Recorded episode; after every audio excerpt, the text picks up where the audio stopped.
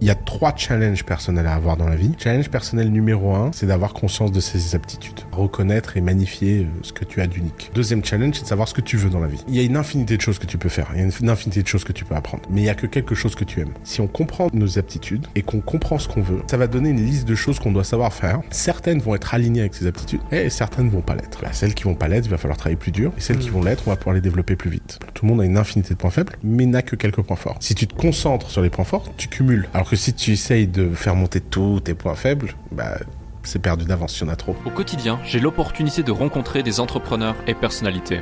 Leur point en commun, le succès s'est manifesté dans leur vie. Cela m'a confirmé que la réussite tient parfois à une seule décision. Je suis Alec Henry et l'objectif de ce podcast est de vous inspirer et vous offrir à votre tour le déclic qui fera toute la différence.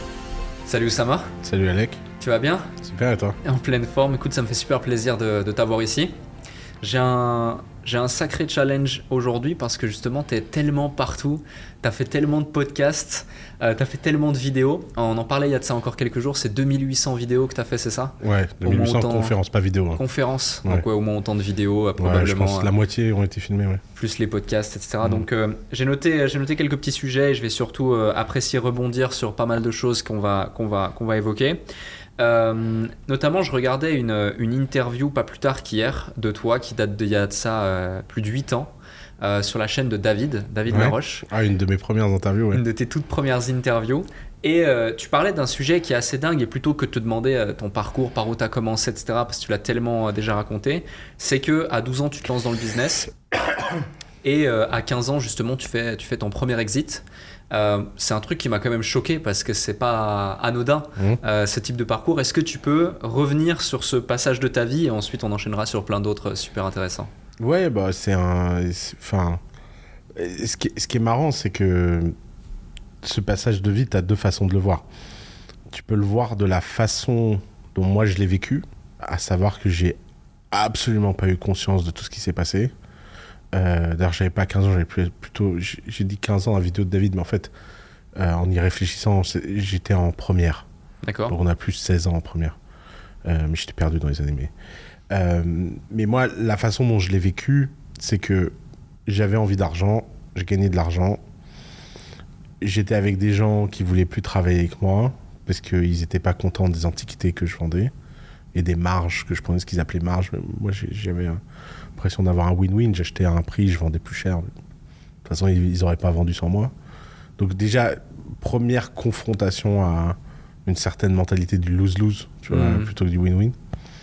Euh, de la jalousie, de la machin. Et puis, à un moment donné, cette idée de ma part, qui est de dire, bah écoutez, euh, voilà le chiffre d'affaires que je fais, euh, donnez-moi l'équivalent et puis je vous donne tout, quoi. Je vous donne le site, la, la plateforme, etc. Euh, et, donc aujourd'hui, on appelle ça un exit. Et alors, ce qui est très drôle, c'est que, résultat, quand on le raconte avec les mots d'aujourd'hui, c'est je suis un entrepreneur qui a créé une plateforme, qui a fait un exit. Quand on le vit avec aucun de ces mots et aucun de ces concepts, bah voilà, euh, j'avais un soft, on m'a filé de l'argent pour, euh, que j'utilise plus le code. Et, et j'ai mis des, des, années à. Alors, quand j'ai créé euh, The Family, je, l'ai storytellé euh, de la meilleure façon qui soit pour euh, me donner le plus de crédibilité possible. Ça fait, ça fait partie du jeu. Mais si on enlève le, masque du storytelling, j'ai pas vécu cet exit comme un life-changing event en fait. C'était juste c'était juste une source de revenus. Il y avait un peu plus d'argent que d'habitude, mais moi, ce que je voyais surtout, c'est que j'allais plus en gagner dans le futur. Et hmm. c'est ça qui est marrant, c'est que j'avais pas euh, les notions d'investissement, de capital. Euh, Surtout à cet âge-là, à ce moment-là. Puis ouais, puis personne autour de moi pour, euh, pour m'aider. Moi, je, je faisais des trucs, tu vois, je, je, me disais comment on, va, comment on va payer la prochaine fête, tu vois. ok. Donc il y avait, il y avait, il y avait besoin de, il y avait besoin d'être réactif, etc. Et, et c'est marrant parce que je me souviens la première fois où j'ai pris conscience de tout ça. Euh, c'était en 2010. C'était ma première fois en Californie. D'ailleurs, moi, ma première fois en Californie, c'était. J'étais. Euh, j'ai pas compris ce qui se passait. Je, suis arrivé dans un endroit où les gens étaient très sophistiqués dans l'entrepreneuriat. Et, je raconte comme ça à un type mon histoire et tout. Un mec, il me dit Dude, That's massive. You did your first exit at 16. Et je me suis dit, ah putain, qu'est-ce que c'est Ils utilisent des mots là, je comprends pas. Exit ou exit de quoi? Et, et en fait, ce qui était marrant, c'est qu'ensuite, ces gens-là, à qui j'avais raconté un peu mon, mon histoire de façon brouillonne, etc., on allait ensuite, tu vois, on traînait ensemble, j'étais jeune, j'avais, je sais pas, j'avais quoi, la première fois, j'avais 21 ans, 22 ans. Et, euh, et je me souviens de, de traîner avec eux, littéralement. Traîner, tu vois. tu- Mm. On allait de couch en couch. euh, et d'avoir ces mecs qui racontaient mon histoire. Ok. Et ça devenait American movie. Ouais. Like this underdog killed in tour. He, he, he spotted an arbitrage between the price of furniture. And...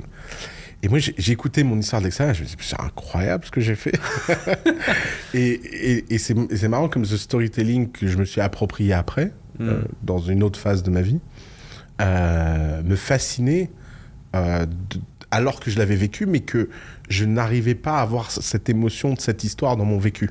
Il y, avait, il y avait ce décalage parce que au moment où je l'ai vécu, il y avait rien de réfléchi, il y avait rien de, de réel. Hmm. Tout ça a été. euh, En plus, un des aspects euh, vachement marrants de cette époque, c'est que ma mère, euh, était- ma mère était terrorisée de tout cet argent parce que tu vois, il n'y avait pas de déclaration, pas d'impôt. euh, j'avais pas fait de boîte, j'étais mineur. J'avais- un compte en Suisse euh, avec une boîte en Uruguay. Parce que l'Uruguay, c'était l'endroit où on pouvait ouvrir des, des boîtes quand on était mineur. Je sais pas pourquoi. J'avais lu ça dans Pirate Magazine ou je sais plus quoi. Enfin, je sais plus trop où j'avais lu ça. Enfin bref, j'avais trouvé cette solution. Et si tu veux, ma- mère, c'était un peu d'argent pour elle. C'était un peu d'argent pour nous. C'était life-changing quand même dans le quotidien. Et c'était interdiction d'y toucher. Ok. Parce que elle se disait, mais on, va, on va croire que tu vends de la drogue, en fait. Tu vois Mhm. donc, donc, en plus, il y avait un décalage immense entre mon, mon lifestyle, qui est resté, euh, somme toute modeste jusqu'à mes 18 ans, où j'ai commencé à pouvoir accéder à cet argent librement, euh, et euh, une situation où, bah, en fait, j'avais fait des trucs de ouf, mais personne ne comprenait rien. Pour te dire une anecdote, et, et je leur remercie avec énormément de de, de, de bienveillance. J'avais un prof de lycée qui était un peu au courant de tout ça. Il comprenait rien, si tu veux, pour lui.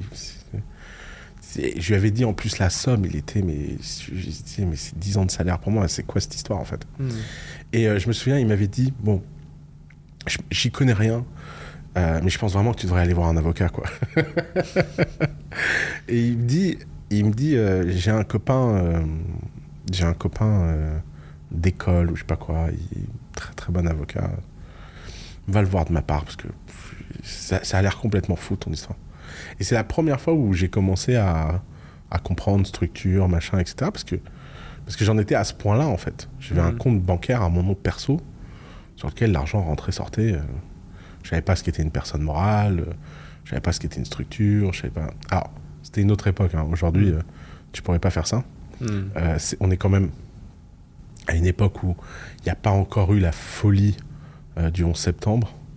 Euh, et donc, il n'y a pas encore eu toutes les lois qui vont venir dans les 5 ans après, de KYC, de machin, de trucs. Donc, c'était une autre époque. Mais Hmm. sans doute une époque dans laquelle mon inconscience m'a valu énormément d'apprentissage. Intéressant. Intéressant. Et pour qu'on pour qu'on rappelle un peu le contexte aux gens, c'était quoi Un million de francs à l'époque, c'est ça? Ouais, c'était un million de francs, Un exactement. million de francs, ouais. Ouais. Et, euh, et tu parlais de la Californie. Euh, il y a de ça quelques jours, justement, euh, on se croise à un event, à un event business. Et il y a quelqu'un qui te dit Ouais, c'est fou ce talent, d'où tu l'as eu, etc., etc. Tu te dis Non, mais c'est pas forcément du talent, c'est tout simplement l'effet cumulé. Il a utilisé ce terme et du coup, ça ça l'a rattaché à l'histoire. Effectivement, tu parles du fait que tu arrives à San Francisco.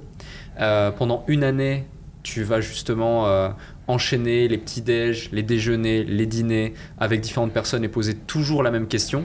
Ouais. Justement, euh, quelle était la question déjà? Bah, Qu'est-ce que vous avez fait Comment vous avez réussi quoi. Ouais, Comprendre le business des gens, Ouais, comprendre leur exactement. parcours. Euh, un peu ce qu'on fait sur, sur ce podcast finalement. Exactement.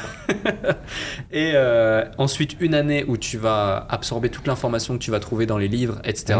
Et ensuite, du coup, euh, arrive 2013 et là, tu lances euh, The Family et là, t'enchaînes sur 8, années où tu vas faire que des conférences, que du, du, du, du, du- conseil, de l'analyse, euh, du mentoring, etc. Et c'est ce qui fait aujourd'hui aussi, euh, aussi ce talent, euh, ce talent d'orateur, certes, mais d'analyse business. C'était Mm. là où je voulais en venir. Et euh, la question que je me pose suite à ça, c'est est-ce que selon toi, euh, n'importe qui, entre guillemets, peut euh, venir à maîtriser un sujet ou donner la perception qu'il le maîtrise, euh, quel qu'il soit, ou, euh, ou non. C'est tout simplement, pour certaines personnes, c'est voué à l'échec et il faut savoir l'accepter et auquel cas savoir l'identifier. Alors, j'ai- deux croyances quasi contradictoires sur le sujet. Et je pense que souvent, ce qui est intéressant dans la vie et ce qui est réel, c'est quand c'est un peu contradictoire. C'est, je pense que les paradoxes contiennent énormément de vérité. Quand quelque chose est trop blanc ou trop noir, c'est que c'est pas vrai. Alors, première croyance, tout s'apprend. Tout. Euh, tu vraiment, euh, moi, je, je suis persuadé que si quelqu'un décide vraiment de quelque chose et qu'il se donne un temps suffisamment long, il finit euh, par l'apprendre. L'autre croyance, c'est que je pense que l'inné est réel. Hmm. Et en fait, le problème, c'est que ces deux croyances et ces deux réalités, elles ont tendance à, à nous illusionner. Pourquoi? D'abord parce que, effectivement, les gens sont pas cons et ils ont tendance à apprendre des choses dans les domaines où ils ont des facilités. Par exemple, j'ai une mémoire auditive hors du commun. Je, je peux pratiquement te refaire euh, toutes les conversations que j'ai eues dans ma vie. Pratiquement. Je- si je me concentre un peu, que je choisis un moment, etc., j'ai des flashs et, et je revis les scènes de façon euh, mimétique. Et donc, dans ma tête, j'ai vraiment le souvenir. Ce qui m'a valu à l'école euh, d'être un étudiant qui avait juste besoin d'écouter les cours. J'avais jamais besoin de faire mes devoirs, mes machins, parce que j'écoutais le cours et ça y est, Hmm. je savais comme comme c'était du perrocotage, tu perroquet, tu vois. C'était bon. Mais résultat, je pense qu'ayant eu conscience de cette habilité assez tôt, j'ai cherché des domaines où ça me donnait un avantage. Ok. Et, et je pense que j'aurais pu aller faire des maths de haut niveau et devenir un très bon mathématicien dans le- un endroit où cette habilité ne sert à rien. Mais ça aurait dû développer d'autres choses, etc. Et comme par nature, je suis feignant, et comme par nature, je pense qu'on est tous très feignants, on a tendance à aller là où nos habilités nous portent. Et donc, ça donne l'impression que l'inné a un surpoids Hmm. mais le surpoids de l'inné, il est simplement dû au fait qu'on n'est pas con. Euh, maintenant, je pense que tout s'apprend, mais qu'on n'apprend pas tous à la même vitesse. Que quand même choisir des choses où on apprend plus vite que d'autres, c'est pas con. Mais que si on a réellement besoin de quelque chose, on peut se faire violence et apprendre quelque chose. Et, et je trouve ça trop dommage que énormément de questions d'apprentissage deviennent des questions identitaires. Par exemple, moi j'ai ce problème avec mes neveux et nièces tout le temps. Les enfants, ça adore se définir. Tu vois, Un, jour, un matin, il se lève, il dit Je suis pas bon en maths. Et c'est casse-couille parce qu'en fait, tu sais très bien qu'en fait, ils sont ni bons ni mauvais en maths, ils sont, ils sont moyens comme tout le monde, comme beaucoup de gens. Et en fait, le fait qu'ils se soient mis ce label, ils vont passer de moyens à catastrophiques. Hmm. Et, et ce label, une fois qu'ils l'ont posé sur leur tronche, euh, vas-y pour le retirer. Et donc, en fait, un des enjeux, je pense, euh, qui est pas assez développé, c'est que je pense dans la petite enfance, euh, avant l'âge de 7-8 ans, je pense que ce serait génial de faire expérimenter plein de choses aux enfants, beaucoup plus qu'on ne le fait, en les prenant beaucoup plus au sérieux, pour espérer leur développer des identités complexes, pour qu'ils se rendent compte qu'en fait, ils sont capables de plein de choses et que, et que c'est fine si je préférais que, que ma nièce me dise j'aime pas les maths que dire je suis mauvais en maths. Hmm. Ok, j'ai pris la décision de, de ne pas aimer les mathématiques parce que ça me casse les couilles. Ok, très bien, je- j'entends ça. Mais le problème, c'est que malheureusement, ça vient de quelque chose de plus complexe, quelque chose de plus identitaire. C'est ma capacité à comprendre les maths et de zéro. Et en fait, le drame de l'apprentissage, c'est qu'on n'apprend pas tous à la même vitesse et on n'apprend pas tous de la même façon. Or, énormément de domaines viennent avec une certaine façon d'apprendre. Par exemple, euh, si on reprend encore l'exemple des maths, parce que c'est le grand traumatisme de tout le monde, il y a énormément d'études qui ont été faites sur des méthodes alternatives d'apprentissage des maths. Et en fait, on se rend compte qu'il y a des gens, ils apprennent comme ça, des gens, ils apprennent comme ça, des gens, ils apprennent comme ça. Mais on a un système qui n'a pas cette modularité. Donc, les maths ne viennent pas que en étant un domaine de l'esprit, ils viennent aussi avec une méthode d'apprentissage. Hmm. Comme si c'était la seule façon d'apprendre les maths. Or, il y a plein de façons d'apprendre des maths. Et comme il y a plein de façons d'apprendre des maths, et bah, euh, tout simplement, euh, on, on- on devrait en tant que personne chercher les bonnes façons d'apprendre ce qu'on a besoin. Et donc, je pense que il y a trois challenges personnels à avoir dans la vie. Challenge personnel numéro un, c'est d'avoir conscience de ses aptitudes. Et, et c'est pas un exercice facile de savoir sur quoi on est bon et quoi on n'est pas bon. Et, euh, et je pense que heureux sont ceux qui ont des amis euh, fidèles et honnêtes, euh, qui ne te définissent pas de façon caricaturale, mais qui vraiment t'aident à reconnaître et magnifier ce que tu as d'unique. Hmm. Parce qu'on a tous des talents plus ou moins uniques. Une fois que tu as cette base-là, tu as un deuxième challenge, c'est de savoir ce que tu veux dans la vie. Parce que il y a une infinité de choses que tu peux faire, il y a une infinité de choses que tu peux apprendre. Mais il n'y a que quelque chose que tu aimes. Et en fait, comprendre que le désir est un instrument au service du développement personnel et de la connaissance, bien plus que la capacité, bien plus que la possibilité, c'est quelque chose d'extrêmement puissant. On est dans un monde où tout le monde cherche à faire ce qui est possible. D'ailleurs, euh, moi je, le vois, j'ai j'ai jamais entendu autant de gens parler de liberté financière. Par exemple, c'est un très bon sujet ça. La liberté financière, ça demande quand même des aptitudes et une personnalité assez particulières. Hmm. Économe, discipliné, etc. Il y a des gens, ils n'ont pas du tout envie de faire ce travail sur eux-mêmes pour plein de raisons. Et pourtant, ils pensent que parce que c'est possible, ils devraient le faire. Or, la question, c'est pas qu'est-ce qu'ils peuvent faire, mais qu'est-ce qu'ils veulent faire. Ouais. Et quand tu peux faire quelque chose mais que tu veux pas, c'est bien plus terrible que l'inverse. Ouais, ouais. Et, et- et cette incapacité à écouter nos désirs, choisir nos désirs, bâtir nos désirs, utiliser le désir comme un muscle, comme quelque chose que on a au sein de nous et qu'on développe, un muscle, euh, ça donne accès au troisième qui est apprendre ce qu'on a besoin d'apprendre. Puisque si on comprend nos, aptitudes et qu'on comprend ce qu'on veut, et ben ça va donner une liste de choses qu'on doit savoir faire. Certaines vont être alignées avec ces aptitudes et certaines ne vont pas l'être. Et ben, celles qui vont pas l'être, il va falloir travailler plus dur. Et celles qui Mm. vont l'être, on va pouvoir les développer plus vite. Et ça permettra aux gens de se focaliser sur leurs points forts plutôt que leurs points faibles. Et encore une fois, c'est une question de focus. Il y a une infinité de points faibles. Tout le monde a une infinité de points faibles, mais n'a que quelques points forts. Hmm. Si tu te concentres sur les points forts, tu cumules très vite. Alors que si tu essayes de faire monter tous tes points faibles, bah, c'est perdu d'avance, il y en a trop. Totalement. Je te pose cette question parce que euh, j'en suis venu à cette question suite à une vidéo que tu as sortie récemment sur ta chaîne YouTube Mhm. euh, où tu parles de, de Mozart. Et, euh, et justement, tu, tu dis aux gens, voilà, même si vous mettez votre enfant de 6 ans à jouer au piano, ça ne veut pas forcément dire qu'il va devenir Mozart.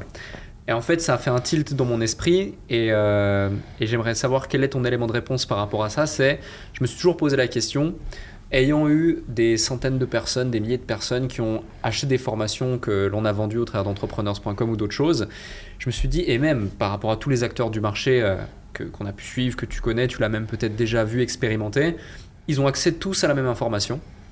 Et pourtant, t'en as certains qui vont euh, exploser les scores. T'en as qui vont euh, voilà, faire deux, trois trucs sympas, mais euh, Mhm. pas non plus grandioses. T'en as qui vont juste s'en sortir, voire pas du tout. Et t'en as qui vont vraiment absolument rien faire, voire même certains qui vont même pas ouvrir Régresser, ouais. la formation, régresser, etc. Mhm. et partir, partir encore plus loin. Euh, selon toi, est-ce qu'il y a une sorte de réponse universelle à, ce, à, ce, à cette équation que je, ne, que je n'ai jamais su résoudre dans mon esprit et ça m'a beaucoup frustré de me dire euh, j'ai le sentiment de mettre à disposition des gens, et je, et- et je parle en mon nom, mais je sais que c'est, aussi la problématique de beaucoup de gens qui ont coaché ou formé des Mhm. individus, mettre à disposition des gens tous les ingrédients nécessaires pour leur permettre d'exploiter leur plein potentiel et de réussir ou d'atteindre leurs objectifs, Mhm. et pourtant ils n'y arrivent pas. Ouais. Moi, ma, théo- ma théorie là-dessus, c'est parce qu'ils veulent pas. Ok, Et encore une fois, ils connaissent pas leurs désirs. ok. Et c'est très, très, très dur euh, dans le monde dans lequel on vit, euh, de manquer d'ambition. Hmm. Mais- Ou de l'accepter. Mais ouais, d'accepter de manquer d'ambition, c'est méga dur. Ouais. Parce qu'en fait, par définition, c'est une courbe de Gauss. Et plus tu es ambitieux, plus ça coûte cher. Il n'y a pas de raison que tout le monde ait envie de payer cher. Hmm. Ça, pas logique. Pourtant, tout le monde a envie de dire aux autres qu'il a envie de payer cher. D'ailleurs, euh, beaucoup de gens achètent des formations non pas pour apprendre des choses, mais pour dire aux gens qui sont capables ou qui vont apprendre des choses. Et ça, c'est notre nature d'animal social. Euh, on est porté par le regard des autres. Le regard des autres agit sur nous comme une prison. On pense qu'il y a des choses qui sont mieux que d'autres. Il y a des choses qui sont plus passionnantes que d'autres. Et en fait, le secret, c'est que il faut d'abord se libérer du regard des autres pour comprendre qui on est. Euh, j'ai voyagé en. La première fois que j'ai voyagé en première classe de ma vie, j'étais upgradé par Air France, j'avais plein de miles. Et, je me suis dit, c'est intéressant de savoir qui est autour de moi et qui a payé son billet, tu vois. Et je me tourne comme ça, je dis à un mec, alors, vous faites quoi dans la vie? Et le mec, il me dit, euh, je suis boulanger. Ok. Je dis quoi? Je l'attendais pas celle-là. Il fait ouais ouais j'ai j'ai, euh, 6000 boulangeries ou 8000 boulangeries en Asie. Je dis, C'est quoi cette histoire? Puis il commence à me raconter, il me dit voilà, j'ai toujours été passionné par le pain, mon grand-père était boulanger, mon père il était ingénieur, il était obsédé par ce que je sois pas, tu vois le boulanger voulait que son fils s'élève socialement. Et petit-fils il est passionné de pain. Premier de la classe, super bonne note, très bonne famille, euh, bonne éducation. Arrive la troisième, il dit je vais faire un CAP boulangerie. Pétage de câble général, l'école, machin. Problème, il est tellement têtu. Bah, son père finit par céder. Il dit bon, bah, va le faire ton putain de CAP boulangerie. À 16 ans, il se met à travailler. Et comme il est pas con et qu'il avait un bon environnement familial et tout, il a commencé à se poser la question pourquoi le pain français à l'étranger est pas bon? Qu'est-ce qu'il fait dans la farine qui fait moi Il a fait euh, il- en autodidacte des formations de chimiste, euh, il a travaillé avec son père, il a fait une machine à pain qui a cartonné, il a ouvert des boulangeries, explosé. Et c'est un des plus grands experts de la farine dans le monde. Et c'est un mec qui gagne sa vie 100 fois mieux que toi et moi réunis. Et en fait, ce qui est incroyable dans ce parcours, c'est que c'est une leçon du regard des autres.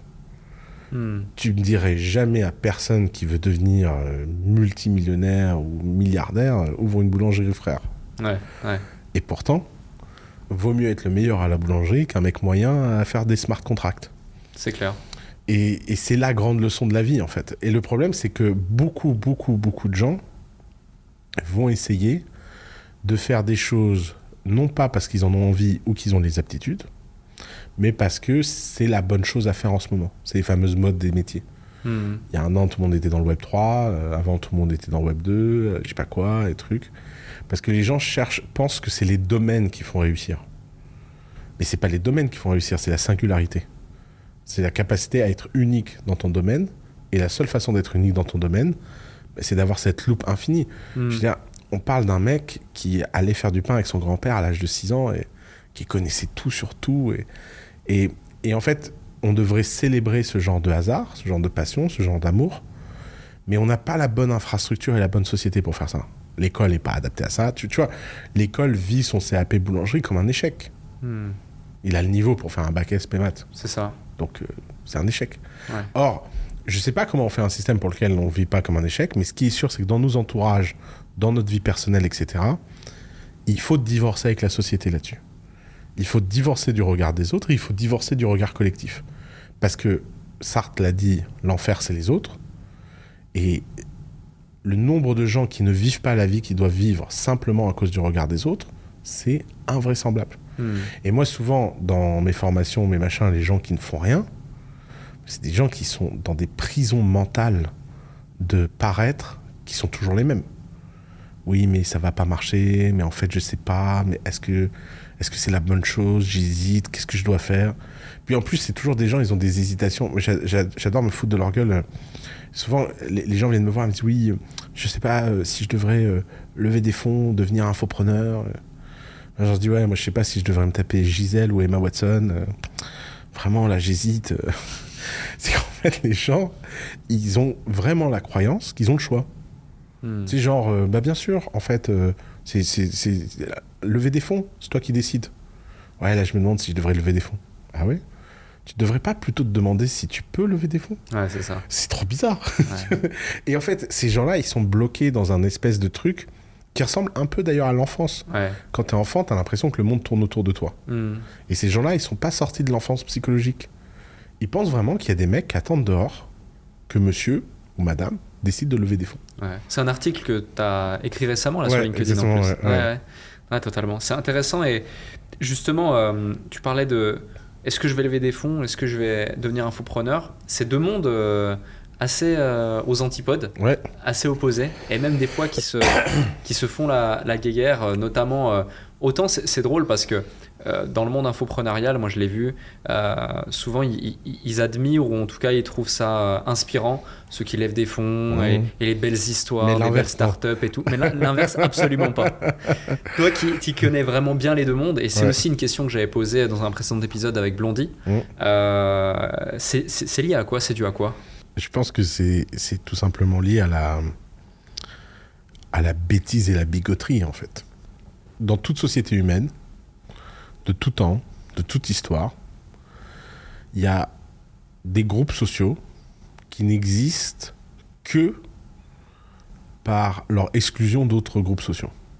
Les entrepreneurs start-up, ils vivent dans un petit monde qui a ses codes, ses normes, qui vit en autarcie, dont un tout petit membre, et un tout petit nombre membre de ce groupe a un impact considérable sur le monde. Et tous les gens qui font partie de ce groupe se prennent pour les gens qui ont cet impact. Hmm. Euh, Il y a un type que j'adore qui s'appelle Ian Rogers, qui était le C- CTO de Beats, qui a été racheté par Apple. Et un jour, je dînais avec lui, euh, c'est très bon ami, et je lui disais euh, Qu'est-ce qui rend Apple si spécial? Il me disait C'est très simple.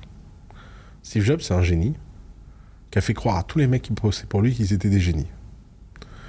Alors, le problème, c'est que t'as pas 55 000 génies, mais c'est pas grave, parce qu'ils y croient tellement que la boîte entière se comporte comme une boîte de génie. Alors, à vivre au quotidien, c'est horrible, parce que tu passes ton temps à être en réunion avec des gens qui ont un melon invincible, mais en tant que structure collective, c'est indestructible. Hmm. Parce que ça se compare jamais à personne, parce que ça sait exactement ce que ça fait, parce que c'est focus, parce que c'est... Et en fait, moi, j'ai de l'extérieur, je comprenais pas, puis quand j'ai été chez Apple, ouais, j'ai compris. Tu t'es rendu compte? Franchement, j'étais un génie. Ok. Et il m'a fait- il m'a raconté ça, ça m'a fait mourir de rire.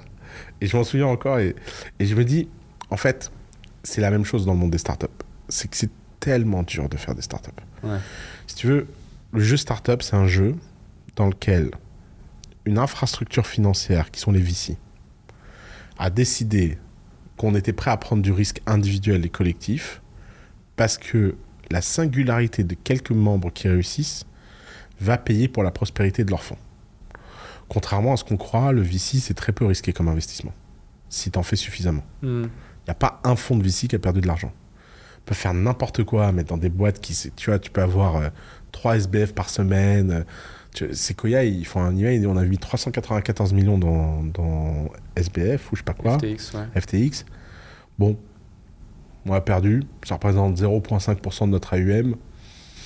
Pas très grave. Pas très grave. C'est next. Et ça, c'est incroyable comme infrastructure. Et c'est ce que les gens de l'extérieur comprennent pas. Parce que les gens de l'extérieur, ils se disent, mais t'es un abruti, t'as perdu ton argent. Ouais, il dit, euh, ouais, je m'en fous. Hmm. Et le problème, c'est que les membres individuels de cette société, eux, ils prennent un gros risque. Les entrepreneurs, eux, ils n'ont pas euh, 36 boîtes dans le portefeuille. Ouais. Même plus, des fois, des centaines. Ouais, voire des centaines. Et donc, résultat, la seule chose qui fait tenir mentalement ce domaine, c'est de se sentir spécial. Les entrepreneurs ont besoin de se sentir spécial. Sinon, c'est trop dur. Je veux dire, tu te rends compte, imagine une boîte comme Google. Tu crées Google, pendant 8 ans, tu gagnes pas un rond. 8 ans. 8 ans, tu fais pas un dollar de chiffre d'affaires, tu sais pas si tu vas survivre. Et un jour, tu trouves le Graal, tu fais un milliard la première année. Mais tout le monde voit ça comme un plan. Genre, oui, euh, on a fait un soft, et puis après on a fait une infra, et puis après on a fait Google, et puis après on a fait AdSense. Mais les mecs, cette histoire-là, tu la racontes a posteriori. Hmm. A priori, quand ils étaient dans la montagne, ils n'avaient aucune idée d'où ils allaient. C'est clair. Aucune. Ouais. Et qu'est-ce qui fait tenir dans ce cas-là? Bah, c'est la croyance que tu es en train de faire quelque chose de très spécial. Parce que sinon, tu rentres chez toi et tu dis, euh, je vais aller trouver un job chez IBM. Hmm. Et, et ça, ça vient donc avec énormément d'arrogance. L'arrogance, c'est la conséquence un peu normale. Et pourquoi les infopreneurs en prennent plus dans la gueule que les autres de ce point de vue-là? Parce que les, les infopreneurs, c'est l'inverse des entrepreneurs. C'est des gens qui gagnent de l'argent tout de suite, souvent dans des proportions qui fait rager les entrepreneurs. Parce que le nombre de mecs qui a des billions de dollars compagnie, ils peuvent pas se payer parce que la boîte, elle marche pas vraiment encore, en fait. La boîte, elle vaut un milliard. Sur le papier, le mec, il est riche, mais en fait, il n'y a pas un rond pour se mettre de l'argent dans la poche. Hmm. Et donc les mecs, ils sont en mode clochard. Et donc forcément, ça leur, doit leur taper sur le système. Parce qu'ils se disent, attends, le mec, il vend à des euh, gogos euh, des formations que moi, j'aurais pu... euh, moi aussi, j'aurais pu les donner. Tu vois? Et ils ont cet argent que moi, j'ai pas. Forcément, ça me tape sur le système. Et, euh, et c'est dommage parce que c'est de, la, c'est de la bêtise. Et en fait, moi qui ai toujours été à la croisée des mondes, j'ai apporté énormément de savoir startup euh, à des entrepreneurs que j'aime bien, et puis j'ai apporté énormément de savoir infopreneurs à des entrepreneurs que j'aime bien. Et en fait, historiquement, la paix, ça marche toujours mieux que la guerre. hein. Hmm. Je veux dire, quand, quand tu es en paix avec toi-même et que tu n'as pas besoin de te définir comme quelqu'un de supérieur parce que tu fais, mais simplement quelqu'un de différent dans ton coin, et ben tu peux apprendre de tout le monde et de tout. Et quand tu commences à apprendre de tout le monde et de tout, tu te rends compte que dans tous les milieux, et ben et ben il y a des entrepreneurs, c'est des escrocs, il y a des entrepreneurs, ils sont bien, il y a des formations, elles sont pas bien, les formations sont bien, comme il y a des start qui sont bien et des start qui sont pas bien. Et tu te rends compte qu'en fait, cette définition par l'essence de ce que tu fais a beaucoup moins de sens que par la nature de ce que tu fais. Hmm. Et il y a des risk-takers chez les entrepreneurs et il y a des fonctionnaires chez les entrepreneurs. Il y a des risk-takers chez les infopreneurs et puis il y a des fonctionnaires de l'infopreneuriat. Il y a des escrocs dans les deux camps, il y a des gens sublimes dans les deux camps. Et, et en fait, ce qui m'intéresse moi, c'est pas de trouver des infopreneurs, c'est de trouver des infopreneurs que j'aime bien.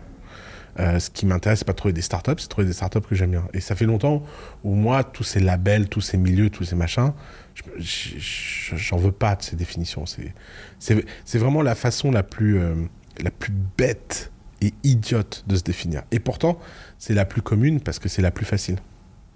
Ouais, totalement. Je te, je te rejoins sur, euh, sur tous ces points. Et euh, un autre élément, c'est euh, donc en 2013, après tous tes voyages, etc., tu, tu crées The Family. Ouais. Euh, Aujourd'hui, comme tu l'évoques tout à l'heure, le, parcours, tu te dis mais c'est une évidence, c'était nécessaire, euh, ça a apporté énormément de choses, etc. Et vous avez popularisé le monde de la startup, popularisé euh, l'entrepreneuriat, toi en particulier, vu que tu, l'as beaucoup communiqué. Un peu comme finalement un trade qui fonctionne. A posteriori, c'est évident, mais oui, ça a cassé la résistance, ça fait le pullback, c'est bon, let's go. Mais au, moment où tu, crées The Family, vous, fondez euh, The Family, euh, c'est dans, quelle optique, c'est dans quelle vision et qu'est-ce qui fait que vous créez spécifiquement euh, ce business-là et pas un autre? En fait, euh, ça arrivait par hasard. hein. Euh, Moi, jamais de ma vie, j'aurais cru euh, créer ce business. Je... D'abord, en tant qu'entrepreneur, euh, j'avais pas une très grande opinion des incubateurs. J'avais aucune envie de créer un incubateur. Mais il s'est passé un truc formidable, c'est que quand je suis rentré en 2013 en France pour des démarches administratives, Toi qui adores les démarches administratives Ouais, en, en plus. plus, ouais. je, je me suis retrouvé à aller à un endroit qui s'appelait le camping et donner des conseils aux entrepreneurs et de me retrouver avec des gens qui faisaient la queue. Ok. Et si tu veux, le product market fit, il était évident. D'un seul coup, ouais. je me suis rendu compte que je savais des choses que personne ne savait et qui avaient énormément de valeur. Hmm. Ensuite, très naturellement de ça, bah, moi j'ai toujours des approches organiques dans la vie. Donc je me dis, il y a un market fit, est-ce qu'on peut le pousser, tu vois? Et, et la logique de base, elle était que il allait y avoir des billions de dollars compagnies en Europe.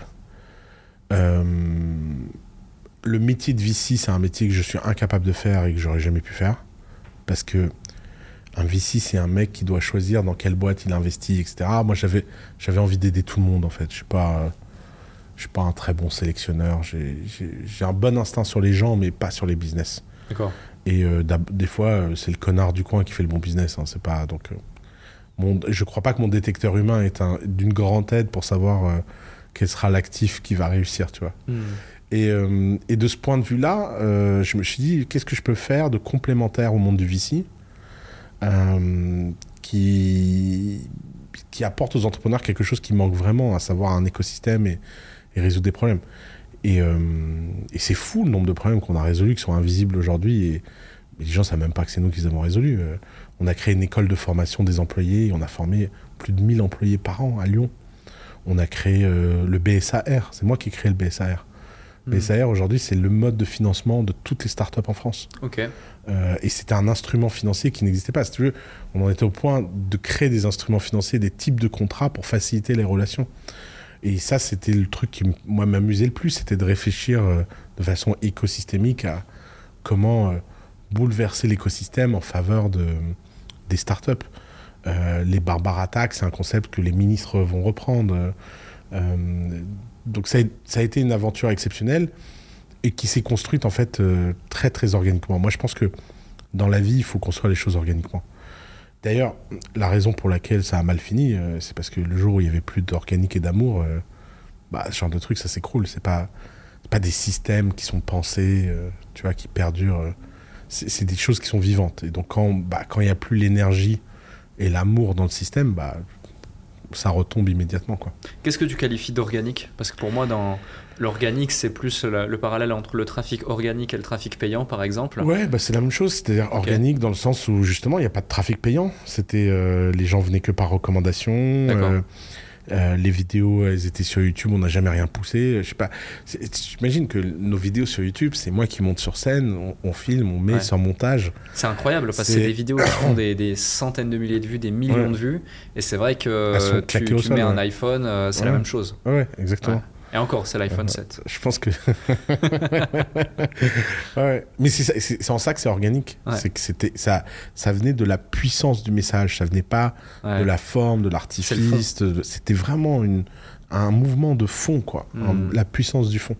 Et qu'est-ce qui a empêché, selon toi, de mettre en place un, un- un système euh, qui, vient, qui vient remplacer l'organique pour justement donner. euh, Bah, Parce que- euh, C'est sûr que nous, on n'a jamais eu envie de le faire. D'accord Euh, Parce que vous. vous- et, moi, et moi, de toute façon, euh, depuis le début, je savais que je ferais pas ça toute ma vie. Ok. ok. J'avais jamais eu envie de, de faire quelque chose, tu vois. Hmm. Je, je, je- je- 10 ans, j'ai fait 10 ans et 10 ans, moi, c'est long. Euh, ça a fini comme ça a fini. euh, bon, bah écoute, c'est comme ça. Euh, mais le passage à un truc plus structuré, plus machin, je pense que je l'ai.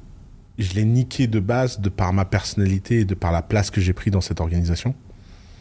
Et que, quoi qu'ils en disent, et quoi qu'en dise qui que ce soit, euh, The Family c'était unique grâce à moi. J'étais un, j'étais le sel et le piment et le, le truc, truc. Alors, pour le meilleur et pour le pire, hein, euh, pas, je, je sais bien euh, le, le truc, mais moi ça m'allait très très bien euh, l'idée que ce soit fragile, parce que si tu réfléchis, euh, un écosystème, ça n'a pas besoin d'un The Family, ça a besoin de 10 The Family. Ça... D'ailleurs, euh, je suis méga impressionné par ce que eFounders fait là avec Exa, qui est le startup studio des startup studios. Je, je pense que eux, ils ont un vrai produit et puis ils sont en train de le scaler. Ils vont l'amener à un endroit que moi, personnellement, j'aurais jamais été capable d'amener une organisation. Hmm. J'ai j'ai pas ces qualités-là. Je suis pas un, je suis pas un, un builder dans ce sens-là. Euh, moi, ce que j'aime, c'est l'instant, le phénomène, le moment. Le... j'ai- J'aime le geste, j'aime Mm. j'aime la, la, la création. Je, j'ai je suis trop nihiliste pour imaginer que je vais créer un truc qui va perdurer 30 ans, etc. C'est pas, pas du tout euh, l'énergie qui m'anime. C'est intéressant parce que c'est finalement un petit peu aussi comme, euh, comme tu vis dans ton quotidien. Euh, C'est-à-dire qu'en gros, tu, l'évoquais dans- dans plusieurs interviews d'ailleurs, c'est que tu aimes les expériences, Mhm. tu es un bon vivant euh, et tu vas pas forcément investir dans, dans l'immobilier, penser à, à ce que va être demain, euh, sécuriser ton patrimoine, etc. À part des investissements plaisir euh, tels Ouais, que le, château, le le domaine domaine. d'avant, ouais. Voilà. Euh, tu tu es vraiment dans cette dé- démarche et c'est comme ça que tu fais finalement tous tes business. En Ouais. tout cas, c'est le sentiment que ça, ça donne. exactement. Est-ce que c'est la même approche que tu as aujourd'hui avec l'activité euh, que, que, que tu développes au travers du trading, l'investissement financier ou, Alors, ou pas du tout? le, le- le trading et l'investissement financier, pour le coup, euh, c'est l'approche euh, orthogonale à ça. Ouais, ouais, ouais. Euh, et j'aime bien le faire parce que moi, je crois beaucoup au fait que de temps en temps, ça vaut le coup de sortir clairement de sa personne Hmm. et de faire quelque chose à l'envers de soi. Euh, mais je sais, et c'est pour ça que je sais que je vais pas le faire longtemps. D'accord, ok. Je me suis fixé un, objectif euh, euh, mental de construction, etc. Mais c'est une boîte que je revendrai avec grand plaisir, en fait. Euh, je pas, il y a une date de début, une date de fin. J'ai une vision à peu près claire de ce que je veux construire et comment je veux le construire. Et ce qui m'amuse, c'est justement de continuer à vivre comme je vis, mais en mettant un- dans ma vie un- une routine que j'avais pas avant. Tu vois, là, je code tous les jours, euh, je regarde des issues GitHub tous les jours, euh, je fais du code review, etc. Et ça m'amuse. Ça m'amuse d'être, de jouer à être quelqu'un d'autre, parce que je crois que ça développe du muscle, ça change un peu qui tu es, et puis, et encore une fois, on n'est que ce qu'on décide d'être. Je ne Mhm. crois pas aux identités. euh, euh, pour reprendre une autre phrase de Sartre, Dieu sait que je ne sais pas pourquoi je le cite beaucoup aujourd'hui, mais euh, c'est l'existence précède l'essence. C'est ce que tu fais dans la vie définit qui tu es. Hmm, C'est pas qui tu es qui définit ce que tu fais. Et, et donc, euh, euh, ça m'amuse avec le labyrinthe de construire quelque chose qui soit adapté à ce business. Ok. Et un, un autre de mes grands principes, c'est que le contexte est toujours plus important que les principes.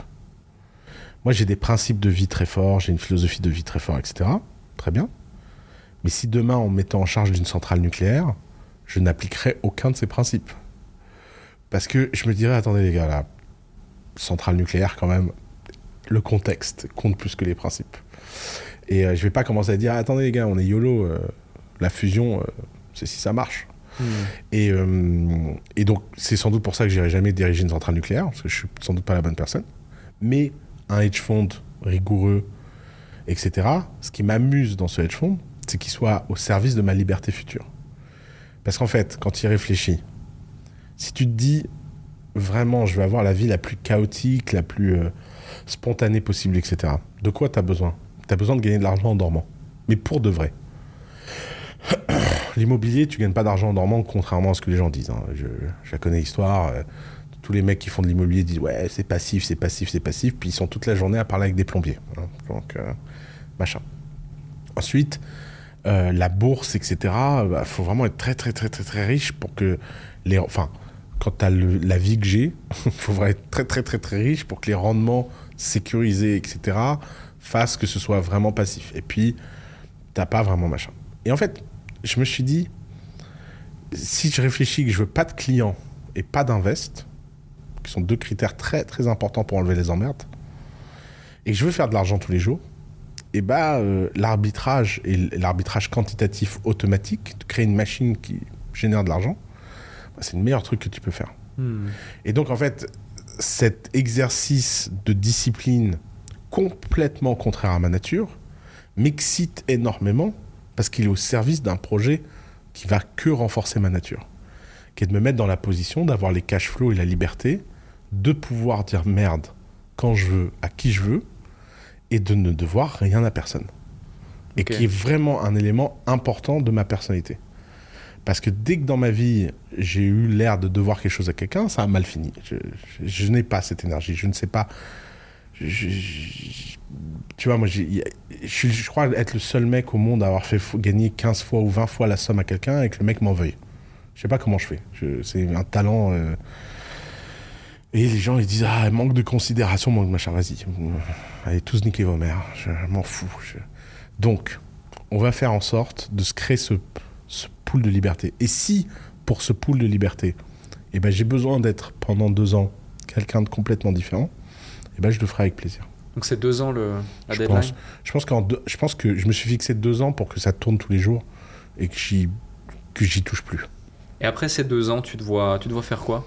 Eh ben écoute, on verra si j'ai le courage de le faire ou pas. Mais, euh, mais j'ai vraiment envie de la créer, cette boîte de dessin animé. Ok. Euh, je rêve depuis très longtemps de créer un concurrent de Pixar. Euh, je commence à vraiment être excité avec ces trucs de AI et de génération d'images. C'est incroyable. hein. Je joue énormément avec. J'ai le sentiment qu'il va y avoir un alignement entre ma vision du storytelling et de la création d'histoire et le genre d'outils qui vont être mis à ma disposition. Et si un storyteller peut raconter des histoires en n'ayant pas besoin d'avoir 4000 mecs dans son équipe pour rendre vie à cette histoire, je pense qu'on va connaître une, une ère de créativité et de création du content qui va être unique au monde. Hmm. Et j'aimerais bien créer euh, le Disney de cette époque. Très intéressant. Euh, je vais revenir sur deux points. Le premier, c'est que tu l'as évoqué, j'allais te poser une question là-dessus. Tu parles beaucoup de singularité, Mhm. même sur tes réseaux. euh. Singularity, singularité, ça Mhm. ressort souvent. C'est quoi ta définition propre de la singularité d'un individu Ou d'un business ou, euh, Pour moi, la singularité, c'est un concept universel hein, dans les business, dans les machins, etc. C'est quand tu regardes quelqu'un et que tu te dis, ok, j'avoue, ce mec, il est unique. C'est vraiment ça. C'est au sens singularité mathématique. C'est l'unicité. Et, euh, et c'est vrai que moi, j'ai un. Mon entourage, c'est un zoo de singularité. Je, je suis mais méga, méga, méga attiré par ça. Je... Et, et en fait, les gens uniques, il n'y en a pas beaucoup. Hein. C'est pas. Euh... T'en rencontres pas tous les jours des gens uniques. Mais quand Mhm. t'en rencontres un, moi, je sais. Je sais pas, c'est comme un collectionneur, quoi. Je, je suis. euh, Et, euh, tu, veux le, tu veux le mettre dans, dans ton zoo Ouais, c'est Pokémon, attrapez-les Ouais, tous, ouais, quoi. Mais ouais, ouais. La, la singularité, c'est. euh, c'est. Je pense que c'est un petit pourcentage de la population qui vit en dehors des règles et, euh, et qui est intéressant parce que ils, ils, ils sont. C'est des touristes de la société. Moi, j'aime bien les touristes de la société. Je pense que la première règle de la singularité, c'est que bah faut être un peu traître à la société, à, à ses origines, à ses machins. Euh, par exemple, euh, les, les Libanais singuliers sont des gens toujours très très impressionnants. Parce que tu vois, le patriarcat libanais, la culture libanaise, c'est une culture extrêmement forte. Tu te définis dans un héritage, tu, tu es libanais et tout. Mais quand tu es libanais, mais que tu bugs, que tu es twisted, Hmm. Là, il se passe des trucs, mais pff, tu, tu montes au ciel, quoi. Parce que, parce que tu as, quelque chose de fort sur lequel t'appuyer. Tu as un arbre, le cèdre, machin, tu, as un truc, mais tu te développes. Et tu crées quelque chose d'unique. Et ton arbre à toi, il est là, mais il est pas là. Et là, d'un seul coup, quelque chose de magique apparaît. Et, des singularités, il y en a dans tous les domaines. hein. J'ai- la chance d'avoir une singularité très publique qui est un frère de sang, euh, qui est Sofiane Pamar. Mais tu vois, Sofiane Pamar, inclassable. C'est quoi? C'est un musicien C'est un entrepreneur C'est un homme d'affaires euh, Tu peux pas classer Sofiane Pamar. Tu vois, il fait euh, matin, il fait du rap. euh, et c'est drôle parce que ce qui m'amuse vachement moi avec Sofiane, c'est tout le travail de labelling que le monde essaye de faire. Hmm. Le pianiste du rap vient de lancer un morceau de techno. Merde, fait chier, c'est plus le pianiste du rap. Le pianiste du rap fait du tango. Ah, putain, mais décidément, il casse les couilles celui-là. Ouais. Et en fait, c'est trop drôle comme chacun de ces labels est un temps de retard par rapport à son œuvre artistique. Tu vois, il fait des morceaux avec Ento, on parle de ce qu'il a fait avec Laylo. Et puis maintenant qu'il a fait avec Ento, là il va faire avec je sais pas qui, et on va parler de Ento. Tu vois. Hmm. Parce que le monde n'arrive pas à, à reconnaître que ce qui fait la valeur d'un Sofiane Pamar et ce qui rend Sofiane Pamar extraordinaire, c'est que son histoire familiale, ses origines, sa personne, son piano, sa musique, bah, elle est unique. Hmm. Unique. Son public est unique. Tu vas, j'étais à Bercy là à son concert, 7,99 ans, toutes les des grands bourgeois qui viennent te dire j'ai découvert le rap grâce à Sofiane Pamar. Des mecs de cité qui disent ouais Ziva, euh, c'est vrai que la musique classique c'est cool, tu sais maintenant j'écoute du Chopin. Et, tu- et ces gens-là, ils viennent les deux écouter Sofiane Pamar et ensemble ils sont amis. Tu vois dans, dans un monde où tout le monde tout le monde se définit par ses différences et tout, il y a un mec qui est apparu dans le monde de la musique et qui a dit les gars, je vais tous vous mettre ensemble, on va remplir une grande salle, un Bercy, puis on va, on va tout faire. On va faire du rap, de l'électro, de la variété française, du... on va faire venir une chanteuse en français sur... qui chante en anglais. tu. Et, et moi j'ai regardé ça, j'étais mais j'étais émerveillé parce que c'était un, un grand moment de singularité. Et j'ai la chance comme ça d'avoir plein d'amis qui sont très singuliers. Hmm. Et, euh, et c'est, c'est génial. Alors, il y a plein de gens très intéressants qui ne sont pas singuliers. hein. Je- la singularité n'est pas une preuve d'intérêt. hein. Il y a des gens singuliers inintéressants, c'est comme tout. Elle n'est pas non plus une, une preuve de succès. Et c'est finalement. pas non plus du tout, du tout une preuve de succès. Au contraire, Mm. je veux dire, euh, il y a des gens, c'est leur, euh, leur capacité à rentrer dans les codes, à sublimer les codes, à- qui font qu'ils ont des parcours extraordinaires. Mais il faut bien choisir son équipage. hein. Je- sur mon bateau de pirate, c'est sûr que ça ressemble plus à euh, One Piece que euh, à euh, un truc plus plus cadré Tom Olivier Tom tu vois Ok. bon exemple. Excellent.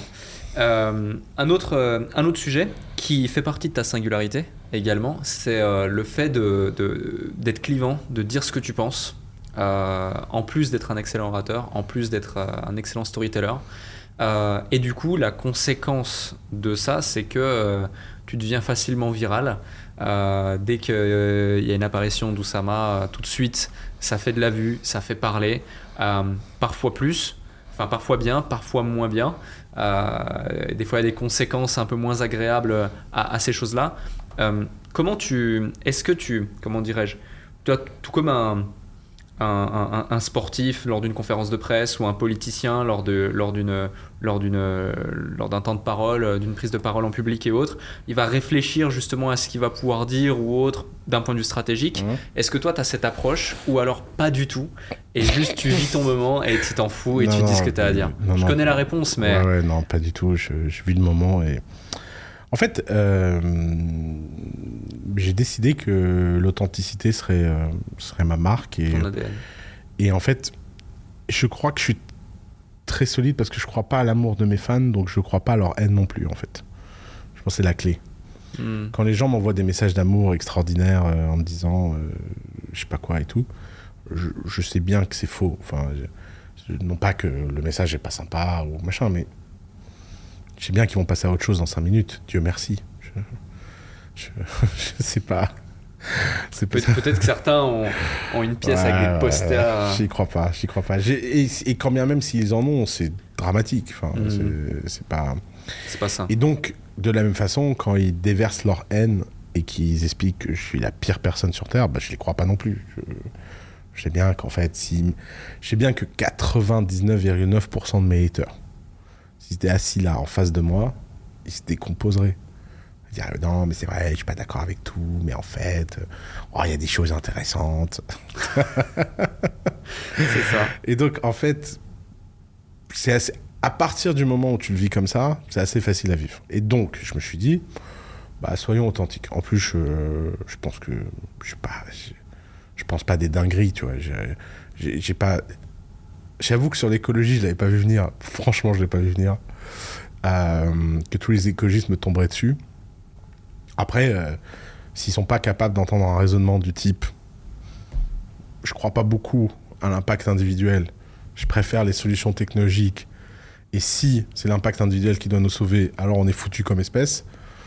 Bah, si c'est trop pour eux, euh, et qu'ils ont besoin de passer par la fenêtre et que machin, bah tant pis pour eux, c'est leur sensibilité, c'est pas la mienne, tu vois. Donc, euh, donc c'est pas grave. Mais, euh, mais non, j'ai jamais regretté cette sincérité et cette authenticité. Et quand je vois, moi je connais des gens qui sont dans des constructions euh, d'images, de... Leur vie est dure. hein. Hmm. Je veux dire, t'imagines, c'est une tension, t'es toujours en.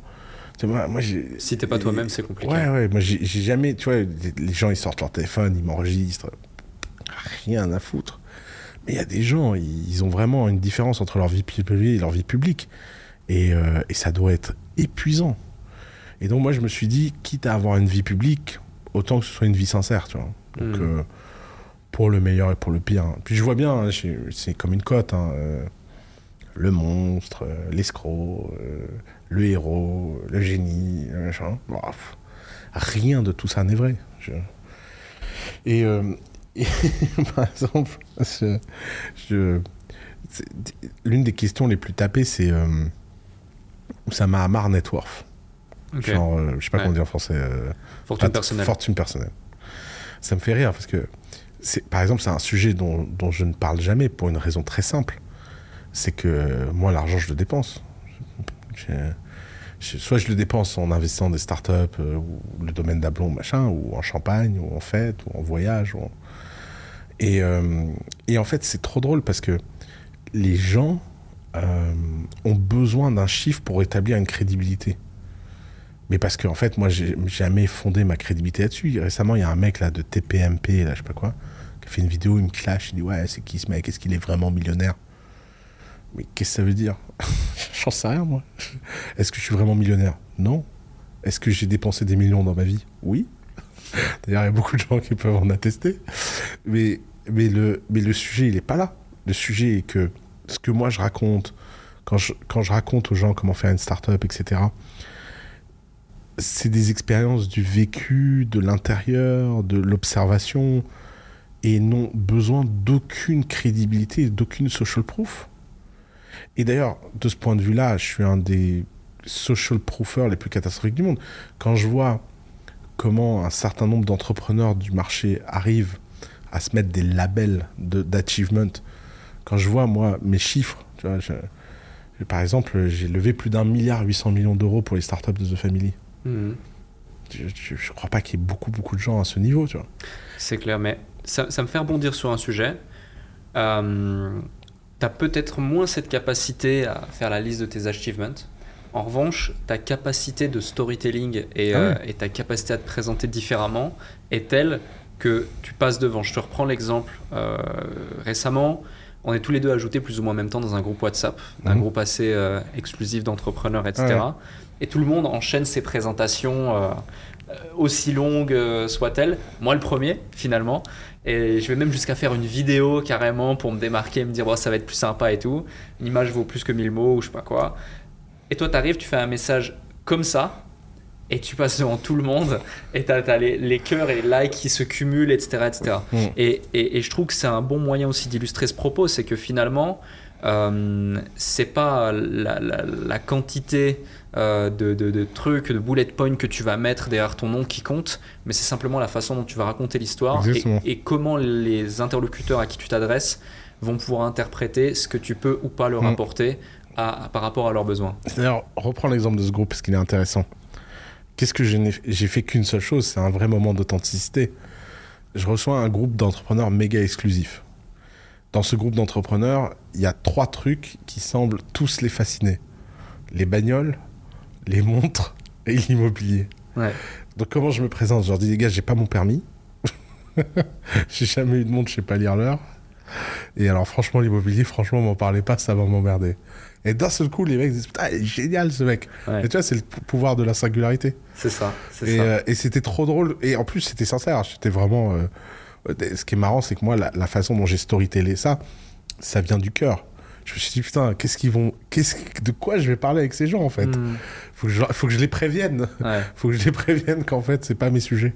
Non mais c'est ça, et en plus, te connaissant, moi je t'ai imaginé, tu vas sortir ton téléphone, regarder ça avec un petit sourire en coin, et te dire que- que- co- comment je peux, quel message je peux envoyer pour justement euh, les faire kiffer un bon coup et, Ouais, ouais, et me c'est- présenter c'est- de C'est sympa. même venu encore plus naturellement ça. J'ai regardé mon truc, j'ai écrit et je passe à autre chose. Quoi.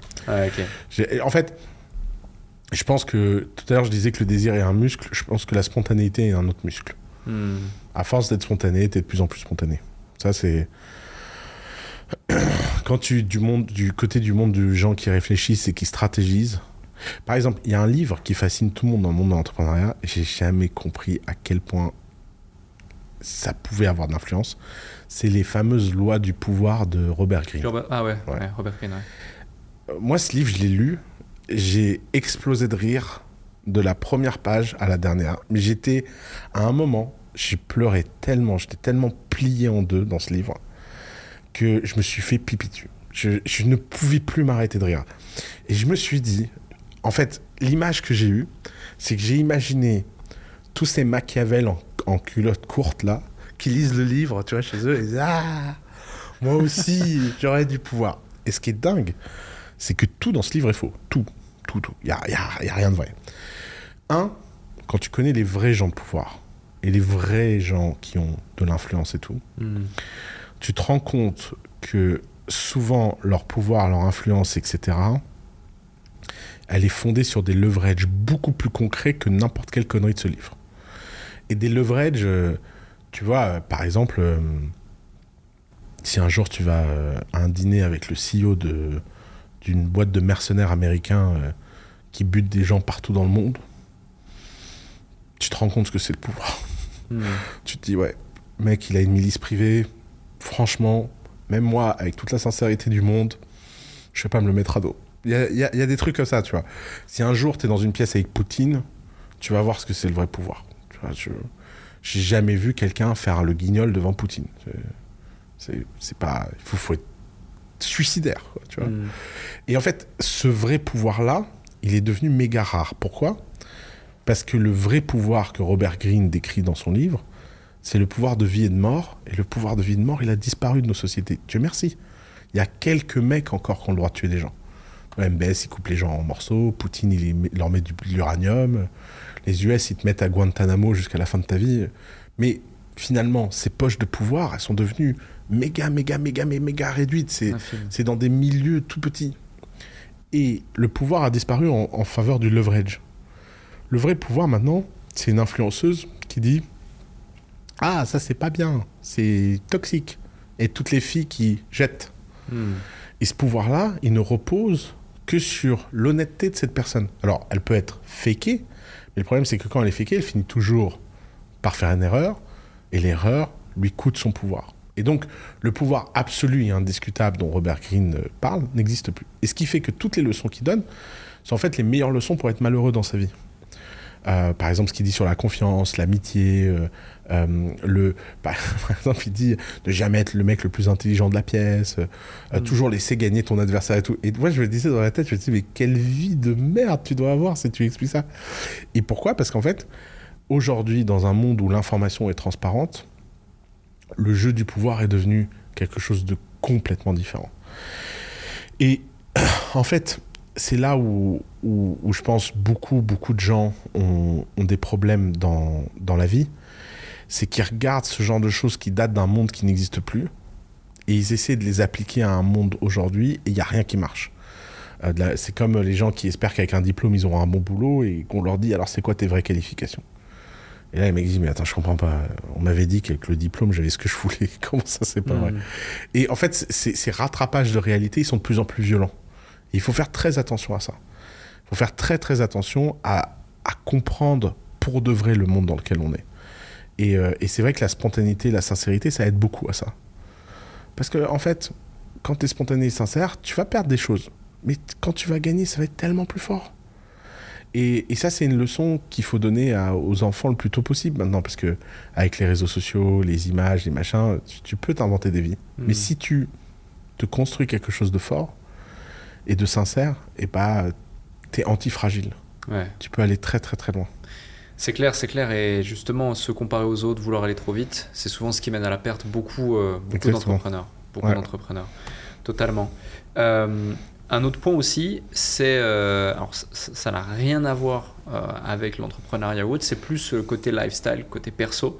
Euh, c'est Dubaï. Ouais, Dubaï, on en a parlé encore récemment. Moi, je te rejoins à 200%. J'adore, j'adore Dubaï. Euh, Peux-tu nous partager ton, ton point de vue sur Dubaï et qu'est-ce qui fait que tu es passé de bon, ok, je viens visiter, mais je pense pas que ça va me plaire, à trois jours plus tard, appeler ton pote et lui dire euh, comment Ouais, je reste c'est ici fou, hein, c'est fou. euh. Euh, ce, qui, ce qui est marrant, c'est que il y, a une narrative en France. J'ai des problèmes judiciaires, donc je suis parti m'enfuir à Dubaï. Hmm, Intéressant. C'est la narrative sur, sur Dubaï, tu vois. Alors, déjà, Dubaï a signé des extraditions maintenant. Donc, euh, si j'ai des problèmes en France, j'ai des problèmes à Dubaï. C'est clair. Et j'en connais certains qui se oui. sont bien fait extrader. donc, euh, on, a, on a vu, là, il y a deux semaines. Euh, écoute, je courage à eux. Euh, donc, en fait, il faut vraiment être un gros con euh, euh, bien dans ta bulle franco-française pour croire que c'est ça. Moi, Dubaï, d'abord, c'est la constatation d'un acte entrepreneurial. Ici, il y a un CEO de la ville, qui est le Cher, qui est l'un des entrepreneurs les plus impressionnants que j'ai vu de ma vie, Il a eu une vision, il n'avait pas beaucoup d'argent, il a bootstrappé. Parce que Dubaï, c'est bootstrappé, c'est pas l'argent du pétrole. Dubaï, c'est l'Émirat qui a le moins de pétrole. Mm. Euh, et ils ont construit quelque chose d'unique au monde. La santé est au top, Emirates Airlines est au top, euh, l'éducation est au top, la qualité de vie est au top. Bulle complètement artificielle, complètement folle. Euh, rien, rien de tout ce qui est dit sur Dubaï est, vrai. Tu vois, genre euh, l'exploitation, le travailleur, l'esclavagisme, tout ça, c'est faux. Ça, ça marche pas comme ça. C'est compliqué. C'est pas évidemment Dubaï est pas parfait, euh, etc. Mais c'est beaucoup plus compliqué que on ne le dit. Et, euh, et ce que j'aime bien Dubaï, c'est que c'est tellement sulfureux d'être ici que 100% des gens qui sont ici sont donc des gens qui ont dû lutter contre l'image de Dubaï dans leur entourage, dans leur famille, etc. Et ça en fait des gens super sympas et intéressants. Mm. La qualité des rencontres à Dubaï, la qualité de la vie sociale à Dubaï, elle est dingue. Elle, est, Totalement. elle est vraiment dingue. Tu, puis des gens qui ont des histoires. euh, T'as vraiment un melting pot de gens Ouais. euh, tellement intéressants, Ouais, inspirants. tous les euh, pays. ouais. Puis c'est une terre d'accueil, c'est tellement facile d'avoir un visa. Je veux dire, quand tu vois juste avoir un visa pour Londres maintenant depuis le Brexit, euh, ou un visa pour les US, etc., ou pour la France. Moi, j'ai essayé de faire venir des ingénieurs en France et tout. Des... Et vas-y que tu vas à la préfecture, et vas-y que tu te fais insulter, et vas-y que machin. Et- Putain, ça fait tellement de bien un pays qui dit Welcome. Mm. Il y a des règles, elles sont simples, tu les respectes, t'es le bienvenu. Ouais. Tu les respectes pas, t'es dehors. Et, et au-delà de Welcome, je trouve que c'est vraiment le Disneyland des entrepreneurs, où Ouais. euh, tout est possible et même tout est créé, tout est conçu pour te permettre de déployer ton plein potentiel Ouais, ouais. et, et- et pas de focus sur plein de trucs complètement inutiles. Ça commence par déjà euh, le, système administratif, les impôts, etc., euh, machin, mais aussi tout le reste, tout- toute l'infrastructure euh, qu'il y a, Non, toutes les un- possibilités, c'est assez dingue. C'est un vrai petit paradis, ouais. Mm. Et, euh, et oui, hein, c'est un, c'est c'est une bulle invraisemblable et d'une très très très grande qualité, quoi. Mm. C'est- euh, intéressant aussi le fait que tu parles du CEO entrepreneur parce que même la façon dont il accepte ou pas, ou ils acceptent ou pas de donner un Emirate ID ou autre à certains individus, c'est vraiment comme un business model. Ah, c'est un business model. Euh, tu dois passer différents tests Mmh. de, de, de santé, de, Mmh. de- des questions, tes Mm. boîtes, ton- plein de choses. Et, euh, et tu peux ou pas être accepté de, de- de rejoindre, de rejoindre Exactement. la team. Euh, intéressant là-dessus également. Un, un autre point, c'est euh, tu disais une fois, je suis, j'ai pas de TikTok et pourtant je suis le mec le plus vu de TikTok. Ouais. Euh, pas le plus en tout vu, mais ça- plus vu, mais Ouais, ça me- ça à chaque fois que tu ouvres l'application, Ouais. euh, si tu as un intérêt entrepreneurial, euh, Mm. on voit ton visage. Ouais. Moi, là, en ce moment, le, le feed me montre que des pâtisseries et des gâteaux parce que je dois suivre un régime ultra strict, donc euh, je suis absolument frustré, donc je fais que de regarder ça. Mais c'est vrai qu'avant, euh, tu étais, omniprésent. Et euh, j'ai remarqué un truc assez, euh, assez drôle, c'est qu'à part avec la chaîne The Family, euh, tu as toujours été reposté plutôt que de poster par toi-même Ouais. jusqu'à récemment où tu as lancé euh, ta chaîne YouTube Ouais. avec notamment euh, Librairie Babel, euh, Ouais. Trois mots, euh, etc. Enfin, tout un, tout un concept super sympa. Qu'est-ce qui fait que tu t'es dit désormais je veux prendre la main sur le fait de pouvoir créer du contenu et publier ce que je désire publier Mmh. plutôt que uniquement être tributaire de ce qui va être publié de ma personne pour développer ma visibilité? Parce que en fait, j'avais envie de tester des, des concepts et des, et des types de contenus que, que j'aurais pas pu faire dans ce milieu business, etc. D'accord. Donc, moi, le contenu que je faisais, il était au service de The Family avant. Donc, j'avais pas de raison d'avoir ma propre chaîne. Hmm. Euh, j'ai fait coup d'état, j'ai fait machin. Donc, tout ça était au service de euh, créer quelque chose d'intéressant et, et d'intense. Euh, ensuite, euh, une fois que ça s'était fait et que j'ai quitté The Family et que j'ai pris le goût à créer du contenu, je me suis dit est-ce que je peux avoir un endroit où je peux faire des expériences? Et la façon dont je veux travailler, je me suis un peu cherché, j'ai travaillé avec des gens et tout, mais en fait maintenant j'ai compris ce que je veux faire. C'est qu'en fait, je veux tester des concepts qui ont un début, une fin. Et, euh, et je veux les sortir en saison, un peu comme Netflix qui sort tous les épisodes d'un coup. Ok. Je veux pas un truc où je poste tous les mardis, tous les mercredis, tous les. Je ne veux pas de ce stress dans ma vie. Casse-couille ce stress. Par contre, euh, tu vois, euh, trois mots, euh, trois mots, une idée. J'ai toutes les vidéos qui ont été faites. Je les poste toutes d'un coup. Euh, et puis, euh, j'en ferai plus. C'est bon. C'était marrant comme exercice 20 vidéos. Je vais pas faire 200 vidéos, trois mots, une idée, quoi. Hmm. Bibliothèque de Babel, là je vais en retourner 20 de plus. J'aurais fait les 50 livres que j'aime le plus au monde. et C'est bon, Allez, c'est réglé. On passe à autre chose. Et après, je vais faire un truc sur la cuisine. euh, euh, je vais faire un truc. euh, J'ai des idées marrantes. euh, par exemple, j'ai envie. tu connais Billionaire Under, un- Undercover? Oui, ouais, ouais. Grant Cardone était passé euh, dessus et, et tellement cette émission. Ouais, elle est super. Alors, moi, j'ai une théorie c'est qu'elle n'est pas truquée. Ok. Je sais que beaucoup de gens pensent qu'elle est truquée. Ah, je savais même pas ça. Bah, c'est for- c'est forcément ce que tu te dis quand tu vois. euh, Mais je sais pas, j'ai envie de croire qu'elle est pas truquée. Et, euh, et j'ai envie de le faire. J'ai envie. euh, Et en, En plus, français peu importe. En fait, mon idée. Ça va être très intéressant si tu le fais en français. Mon, mon idée, ce serait d'être bombardé. Tu, tu vas pouvoir prendre 45 jours ou 80 jours Mhm.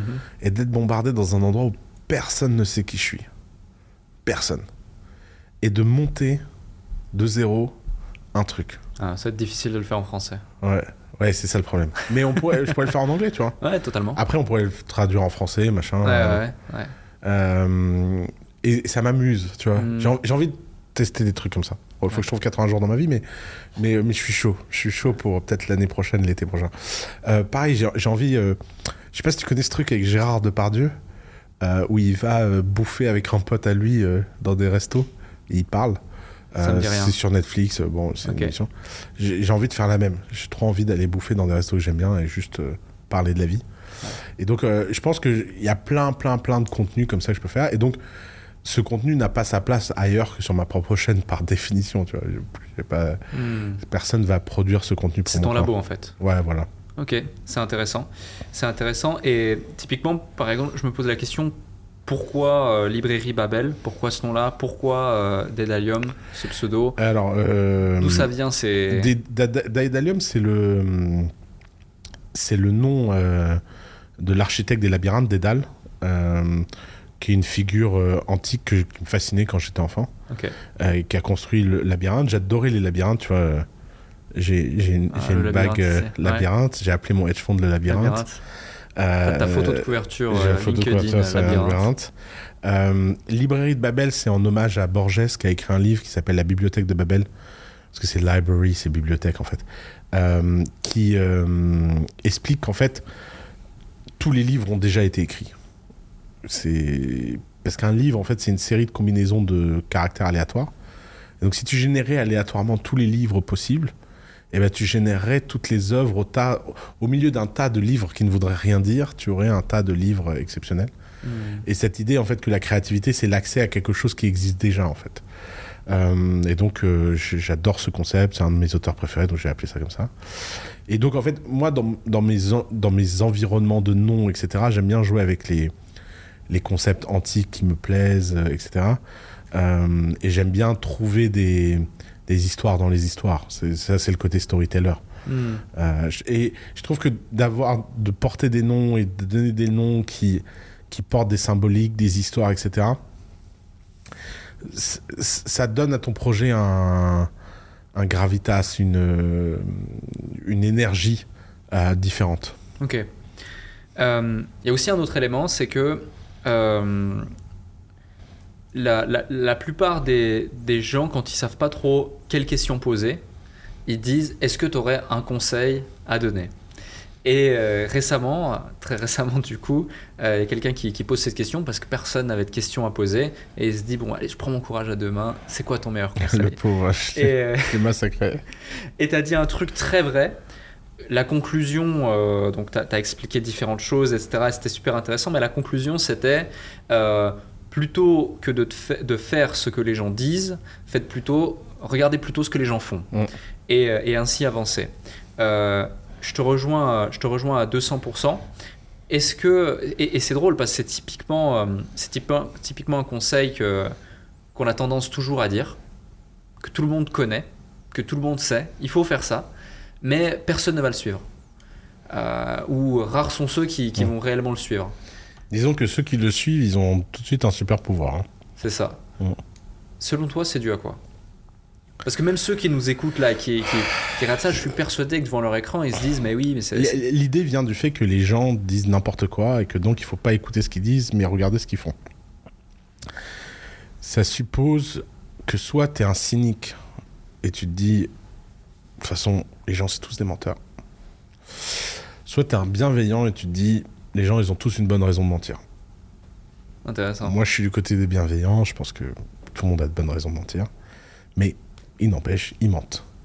Euh, D'ailleurs, j'adore ces exemples en ce moment avec la Coupe du Monde du Qatar, on en a plein.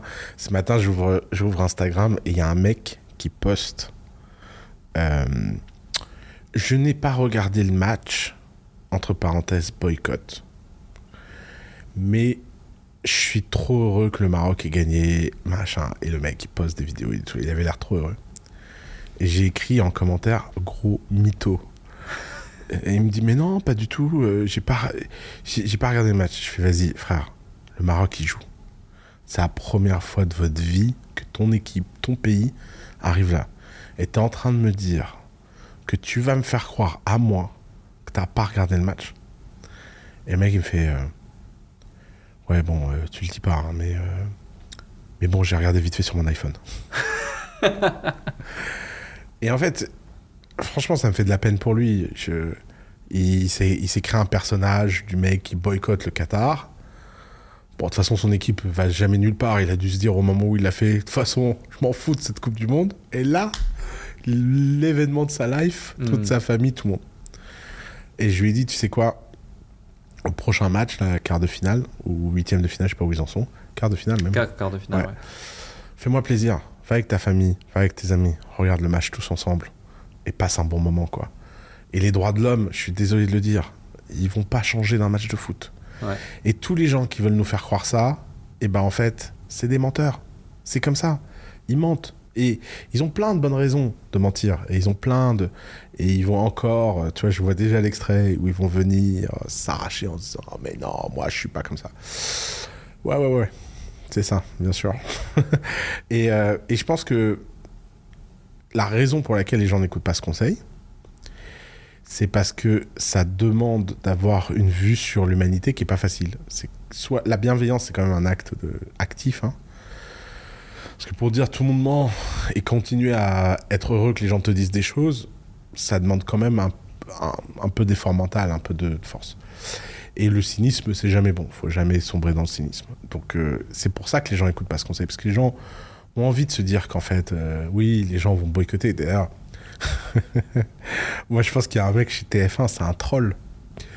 Euh, et moi, j'ai jamais entendu parler des audimat des Coupes du Monde avant, tu vois. En ce moment, je vois des articles partout sur les records de TF1 d'audimat. Ah ouais? Ouais, c'est la Coupe du Monde la plus regardée depuis des années.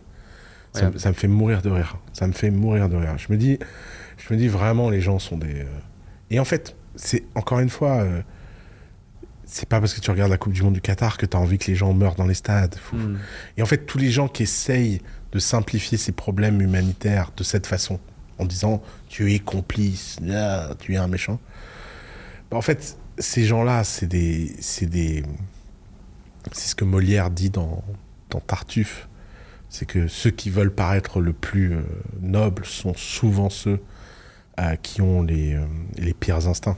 Hmm. Moi, je suis plutôt confiance aux gens qui disent Moi, pff, tu sais quoi, frère, c'est pas glorieux, mais bon, je vais pas arrêter de regarder un match. Je suis désolé pour les gens qui meurent, quoi. Mais, ça va pas m'empêcher de regarder un match. Ouais. Et je pense que ça, c'est quand même un, un message plus courageux, plus réel, et puis qui permet d'avoir une conversation plus concrète hein, sur l'état du monde. hein. Le monde va mal. hein. Je, veux dire, euh, les droits humains, euh, c'est pas universel. Les droits de l'homme, euh, il y a besoin de lutter. Moi, j'adore Dubaï, mais il y a plein de choses qui vont pas à Dubaï. Je suis pas con. En fait, c'est toujours cette idée que les gens ont besoin de voir les choses en noir et blanc alors que la vie est en couleur. Et oui, la vie est complexe. Oui, euh, on a tous des aléas morales. Oui, on a tous des, des dilemmes moraux permanents. Et Dieu merci qu'on n'est pas enfermé sous une chape de plomb de tous ces dilemmes, parce que sinon, on ne vivrait pas. Hmm. On pourrait pas vivre. Je veux dire, euh, c'est. Je me souviens d'un d'une interview de Bernard Tapie à l'Assemblée nationale quand il avait gagné son procès contre Adidas. Il y a François Bayrou euh, qui dit euh, Monsieur Tapie, savez-vous combien d'enfants on aurait pu envoyer à l'école avec l'argent qu'on vous a donné aujourd'hui pour Adidas? Et t'as Tapie qui fait Mais ta gueule Et toi, avec ton bus pourri au colza, on aurait pu nourrir combien d'Africains avec ta campagne électorale à deux balles? Et là, je me suis dit Putain, j'adore ce mec. J'adore ce mec. C'est incroyable où sont les gens qui en 2022 parlent comme ça? Évidemment, qu'est-ce que c'est que cette histoire de toujours comparer tout? Tu peux pas. Hmm. On va pas arrêter de vivre parce que des gens vivent pas. Enfin, Ouais. c'est- d'une hypocrisie euh, invraisemblable. En parlant euh, d'hypocrisie aussi, euh, il y a quand même quelque chose que, que, que je trouve assez hypocrite par rapport à, à tous les récents événements qui sont arrivés. Mhm. J'en parlais avec Blondie, j'en parlais avec d'autres. Euh, c'est que tu fais quand même partie de ceux qui ont popularisé la start-up, l'entrepreneuriat. Mhm. Tu as transformé, changé la vie de, de- de milliers de personnes, si ce n'est plus. Mhm. tu as aidé à créer énormément de valeur. Tu disais que vous avez euh, révolutionné certaines choses, créé certains, Mhm. certaines choses. Je sais pas exactement les chiffres de The Family, mais je crois que c'est quelque chose comme plus de 700 start- startups. Ouais, c'est- euh, une valorisation à plus d'un milliard cumulé Mhm. dans, dans ces Ah, startups. beaucoup plus, beaucoup, beaucoup plus. plus maintenant. Ouais. Euh, donc c'est quand même euh, huge, énorme. Et euh, l'hypocrisie, euh, enfin déjà moi il y a deux incompréhensions. La première c'est que tout le monde parle de cette histoire, mais personne ne sait réellement ce qui s'est passé ou Mhm. c'est quoi l'histoire. Mhm. Donc ça déjà bon, euh, ça m'étonne peu parce que c'est l'humain et c'est comme ça Mhm, c'est normal, ouais. c'est normal.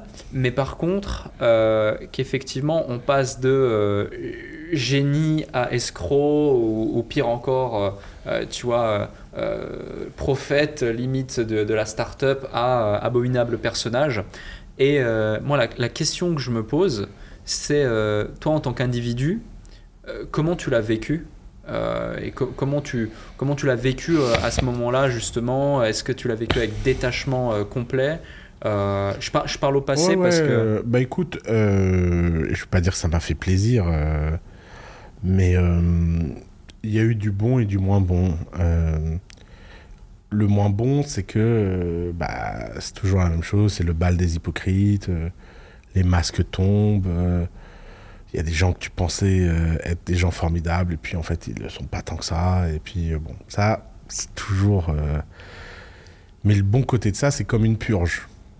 C'est mine de rien, ça nettoie le système, quoi. Donc, Mm. euh, donc ça m'a montré qui étaient mes vrais amis, euh, ça m'a montré euh, qui me soutenait, euh, ça m'a montré ce que les gens pensaient de moi, je sais pas un truc. Et ça a fait quelque chose.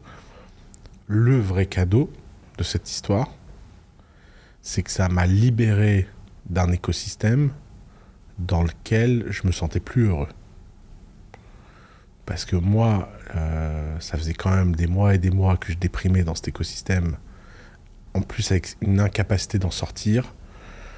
Euh, Il n'y a pas beaucoup de gens dans cet écosystème euh, avec qui j'avais du plaisir euh, à travailler, etc. Euh, euh, je parle vraiment du microcosme, The Family. euh, Il y avait quand même les VC, les machins, les trucs. Euh, Il y a un moment, euh, enfin, c'était pas pour moi. Je, sentais bien que de toute façon, je serais jamais comme eux, qu'on se comprenait pas, que. Et alors, ces accusations et tout, ça, ça a- été une.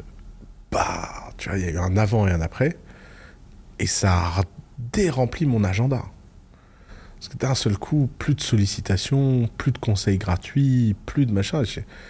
Il fallait voir la quantité de machin. Et ça m'a permis de restructurer avec Better Call. Tu veux me parler, tu payes 300 balles, tu m'emmerdes pas. Meilleur move ever. Hmm. Et ça m'a permis de regagner mon temps, regagner ma liberté. Et évidemment, maintenant, après coup, maintenant que la poussière est retombée, etc., gens se disent, ouais, bah bon, c'est vrai que c'est pas mal ce qu'il a fait, machin. Et puis commence euh, le process de réhabilitation. Euh, et ce process de réhabilitation, les gens peuvent dire ce qu'ils veulent euh, sur euh, les erreurs que j'ai commises dans The Family. Il y a des erreurs, il y a pas des erreurs, mais tous les gens qui font des choses, ils font des erreurs. Donc, euh, qu'on a voulu spinner ces erreurs comme la fin du monde, etc. Et, et juste parce que j'ai des associés qui ont un peu trop peur euh, de tout le monde quand ils se sont retrouvés en position de, de contrôle et, et ils se sont défendus en me transformant en, en bouc émissaire, bon, bah, c'est leur problème, c'est pas le mien. Hmm. Euh, moi, je continue ma vie, j'ai continué à avancer, j'ai continué à progresser, j'ai continué à apprendre, j'ai continué à construire, j'ai continué à vivre, j'ai continué à machin. Et j'ai la chance d'avoir pu le faire euh, en resettant énormément de, relations. Euh, et ça, c'est le plus beau cadeau ever. C'est pas 10 ans à faire ce que j'ai fait à The Family, c'était quand même beaucoup de dettes émotionnelles avec beaucoup de gens. Ah bah c'est bon, là ça a tout reset, tout mis à zéro. Tu vois, tout, les, Mm. comptes, les comptes ont été mis à zéro et ça, c'est- ça c'est une, une liberté euh, incroyable. Donc Ça ça, permis d'avancer sur une base vierge. Ouais, ça c'est la page blanche, c'est un cadeau que les, dont les gens ont peur et pourtant c'est un cadeau extraordinaire. Qu'est-ce qui fait que tu dis que tu étais presque en dépression depuis des mois et des Pas mois en mais tu- dépression, mais j'avais plus, Plus le sens, j'avais plus, j'avais plus l'énergie. Moi, je suis un Mhm. mec d'énergie. Quand je suis heureux, je- j'ai de l'énergie. Ok. Et quand je suis pas heureux, j'ai pas d'énergie. Alors, je crois pas que je suis jamais tombé dans la dépression, le burn-out, le machin. J'ai de la chance d'avoir une base très solide, d'avoir un entourage très solide, d'avoir des activités. Mais, mais je vois, euh, si tu veux, la. Alors, il y a deux aspects. Il y a l'aspect d'avoir trop fait la même chose. La danse du ventre, de la manipulation séductive pour aider un entrepreneur à lever des fonds avec un VC ça me ressort par les yeux, j'en peux plus. Je, je l'ai trop fait, j'ai été trop loin, j'ai trop poussé le game. Et en plus, ça crée un truc dégueulasse. Je pense que c'est un peu comme un. Je pense que c'est un peu comme tous ces pick-up artistes qui sont tellement bons à pick-up les meufs qui finissent par plus respecter les meufs. Tu vois, il y a- ça perd la magie, quoi. Hmm. Euh, Il y a un moment, euh, je- j'en avais tellement marre de. Je me souviens, l'une des dernières levées que j'ai faites, euh, un l'entrepreneur a un problème avec le VC machin. Je, je dis, vas-y, file-moi ton ordi, puis je tape un email. Le mec, il regarde, je peux pas envoyer ça. Je dis, envoie ça, envoie. Quatre minutes après, le mec est passé de démon à ange. Passé de Ah non, je signerai jamais. Ah, bien sûr, je vais signer, je suis désolé, et tout. Juste parce que j'avais les bons mots, la bonne formule, les bons machins. Et, euh, et en fait, j'en veux plus de ce pouvoir, je veux plus de ce rôle, je veux plus, je veux plus aider des gens à, à, à, jouer à ce jeu-là. Parce qu'en fait, moi, j'avais l'impression, et j'ai toujours eu l'impression, et j'ai toujours vécu avec le fait, bah, tout ça, tout le monde est conscient du jeu, etc. Mais en fait, non, euh, les gens, ils sont pas tant conscients que ça. Ils ont pas. Enfin, des fois, ils jouent au jeu alors qu'en fait, ils veulent pas jouer au jeu. Et puis, et puis en fait, il y a trop de boîtes, il y a trop de startups, c'est tout le temps la même chose. Euh, et il y a plein d'entrepreneurs trop bons qui deviennent invisibles parce qu'il y a. On a été trop loin, trop d'excès. Alors, le marché a vachement corrigé. C'est vrai que moi, je te dis tout ça, c'était un moment. je- Hmm. moi, j'ai eu une saturation au pic du pic du marché. Alors, depuis, on est revenu à une situation très saine. Je sais que beaucoup d'entrepreneurs sont très malheureux que ce soit devenu plus dur de lever des fonds et tout, mais ils se rendent pas compte à quel point c'est une bonne nouvelle. Ça devrait pas être, ça devrait être pas impossible de lever des fonds, mais ça devrait pas être trop facile de lever des fonds. Hmm. Il y a un juste milieu. Il y a un- Pendant trop longtemps en France, on a été du côté c'est impossible. On a été trop loin du côté vas-y, yalla, euh, tout le monde a de l'argent euh, par la fenêtre. On est en train de revenir à un milieu sain. Et d'ailleurs, j'ai recommencé à aider amicalement très peu d'entrepreneurs, mais un ou deux, etc. Et je reprends du plaisir. Parce que le process est à nouveau rationnel, à nouveau sain, à nouveau Le challenge. orienté. Le challenge est à nouveau là, il y a tout truc de la valeur. Et puis, la deuxième chose, c'est qu'en fait, j'ai regardé ma vie et je me suis dit, je viens de passer 10 ans à être conseiller, à être un advisor, etc. Euh, je veux pas passer 20 ans à faire ça. Je veux. J'aimerais bien être avoir un cycle de 10 ans de builder, à nouveau. Alors, peut-être de l'ego mal placé, c'est peut-être, tu vois, c'est peut-être, euh, peut-être un côté un peu machin, mais, mais tous les conseils que j'ai donnés et tout ce que j'ai fait, je les ai donnés en ayant derrière moi l'énergie d'un builder précédent Hmm. d'avoir été un mec qui bulle des trucs. Puis ça s'est effacé parce que mon advisory est devenu tellement gros par rapport à toutes les anecdotes que j'avais fait de building de ma vie que c'était devenu ridicule.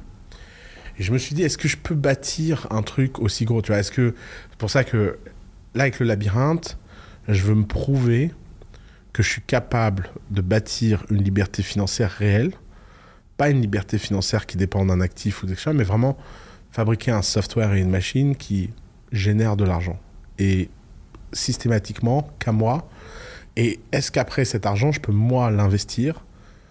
Pas en utilisant l'argent quelqu'un d'autre, mais en investissant moi-même mon argent et en bâtissant quelque chose qui me plaît et qui est à l'image de ce que j'ai envie de faire. Et qui est à l'image de ce que je fais dans l'hôtellerie de luxe avec le domaine d'Ablon, euh, ce que je fais, euh, veux faire dans les dessins animés, ce que je veux faire euh, peut-être dans, dans le tourisme au sens large. C'est des choses qui reflètent profondément des philosophies que j'ai. Hmm. Et je veux avoir la liberté de pouvoir faire ça, de pouvoir construire. Et pour ça, bah, tu peux pas passer euh, 80 heures par semaine à conseiller des gens et bâtir pendant 5 heures. C'est clair. Donc j'avais besoin de sortir de cette énergie, j'avais besoin que le 80-20 s'inverse. Hmm. J'avais besoin que je passe 80% de mon temps à bâtir et 20% à conseiller, et pas 20% de mon temps à bâtir et 80% de mon temps à conseiller. Ah, je comprends à 100%. Ouais. Sinon, tu es trop dans ce cycle de j'échange mon temps contre de l'argent, je suis un artisan, il n'y a pas de leverage. Exactement. Ouais, ouais, ouais. Et euh, un autre truc que tu m'as dit récemment aussi, euh, qui m'a touché, c'est euh, tu disais que tu me disais que ton plus grand regret, c'est justement d'avoir d'avoir créé ce, enfin créé, d'avoir fait face à ce, à ce conflit entre tes associés, Ouais. associés de toujours, et que tu comprenais pas euh, comment. euh, Comment, comment, limite comment ça s'est passé tellement que ça a été euh, hardcore Ouais. si on peut si on peut utiliser ce terme là et je me suis dit waouh après 10 ans euh, de- de- d'association en ayant créé ce que vous avez créé je veux dire rares sont les entrepreneurs aujourd'hui en France il y en a un mais rares sont ceux qui peuvent se targuer d'avoir mis ça en place Mhm. un tel, un tel écosystème. Euh, donc, euh, vous êtes un petit peu euh, perçu, vous étiez un petit peu perçu comme euh, le truc incroyable qu'on a Mhm. tous envie de faire un jour, euh, quel que soit la- la- le, le domaine. Et pourtant, derrière, on en arrive à cette conclusion. Euh, la question que j'ai envie de te poser, c'est euh, moi-même, tu vois, je suis très proche, par exemple, de mon associé avec qui on a créé euh, différentes boîtes dans entrepreneurs.com, etc. Et on a, on a une relation qui est telle où on n'est même plus sur de l'association. On est, Mhm. on est carrément euh, on est extrêmement proche. Euh, mais dans tous les cas, un conflit, quel qu'il soit, peut arriver quand même. Bien sûr. Même dans les plus belles relations, non, même dans les plus belles Mhm. histoires d'amour. C'est quoi la leçon qui, qui découle justement de cette aventure que tu as vécue et où euh, qu'est-ce qui aurait pu être mis en place pour éviter que ça arrive? Je sais pas, je pense pas. Pour être honnête, c'est trop frais pour que je sache. Euh, Ce que je sais, c'est que je regrette rien. Si on me dit pour vivre tout ça, il faut que ça finisse comme ça, je re-signe. Pas de problème. Pour rien au monde, je passe pas ces 10 ans à The Family euh, hors du commun. C'est pas. Le niveau, euh, le niveau d'amour, il est à la hauteur du niveau de haine. Ça, c'est classique. Euh, et puis, euh, je pense que je pense qu'on n'est pas sur la même planète. On n'a n'a pas, enfin, on a décidé à un moment de pas avoir les mêmes logiciels dans l'appréciation des événements. Vois. Paradigme euh, différent. Ouais, d'un seul coup, ils sont devenus euh, méga rigides, méga procéduriers, euh, méga euh, à lire les lignes, ligne par ligne, alors que pendant dix ans, euh, ils n'étaient pas comme ça. hein. J'en sais quelque chose. Mais, je sais pas, la peur, l'envie, l'image, le changement, l'âge, a fait qu'à un moment, on, on a, on a divergé. Ils ont voulu me tenir responsable tout seul d'un truc. Bon. Et puis, euh, étant un peu borné, euh, je sais que je leur ai fait du mal en, en, faisant ce que je fais dans ce genre de moment, qui est, de me dire, bah vas-y, euh, tu veux lose, let's lose, lose. Et c'est pas... Moi, j'ai pas peur de perdre. Ça c'est vraiment... D'ailleurs, je pense que il faut faire très très très très attention quand on est mon ennemi. Parce que j'ai toujours, toujours, toujours beaucoup moins à perdre que tous les gens autour de la table. Hmm.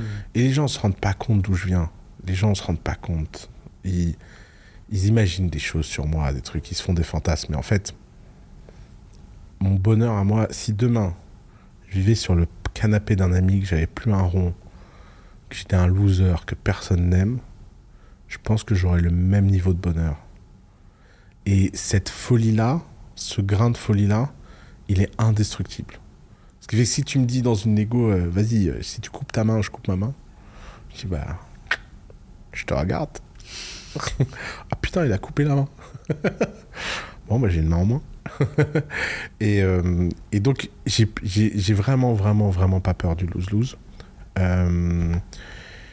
Et donc, la leçon que j'en tire, c'est que tu vois, l'amour et la haine, ça a l'air d'être comme ça, et puis en fait, ça se réunit, et, et l'amour peut se transformer en haine, et c'est ce qui s'est passé là.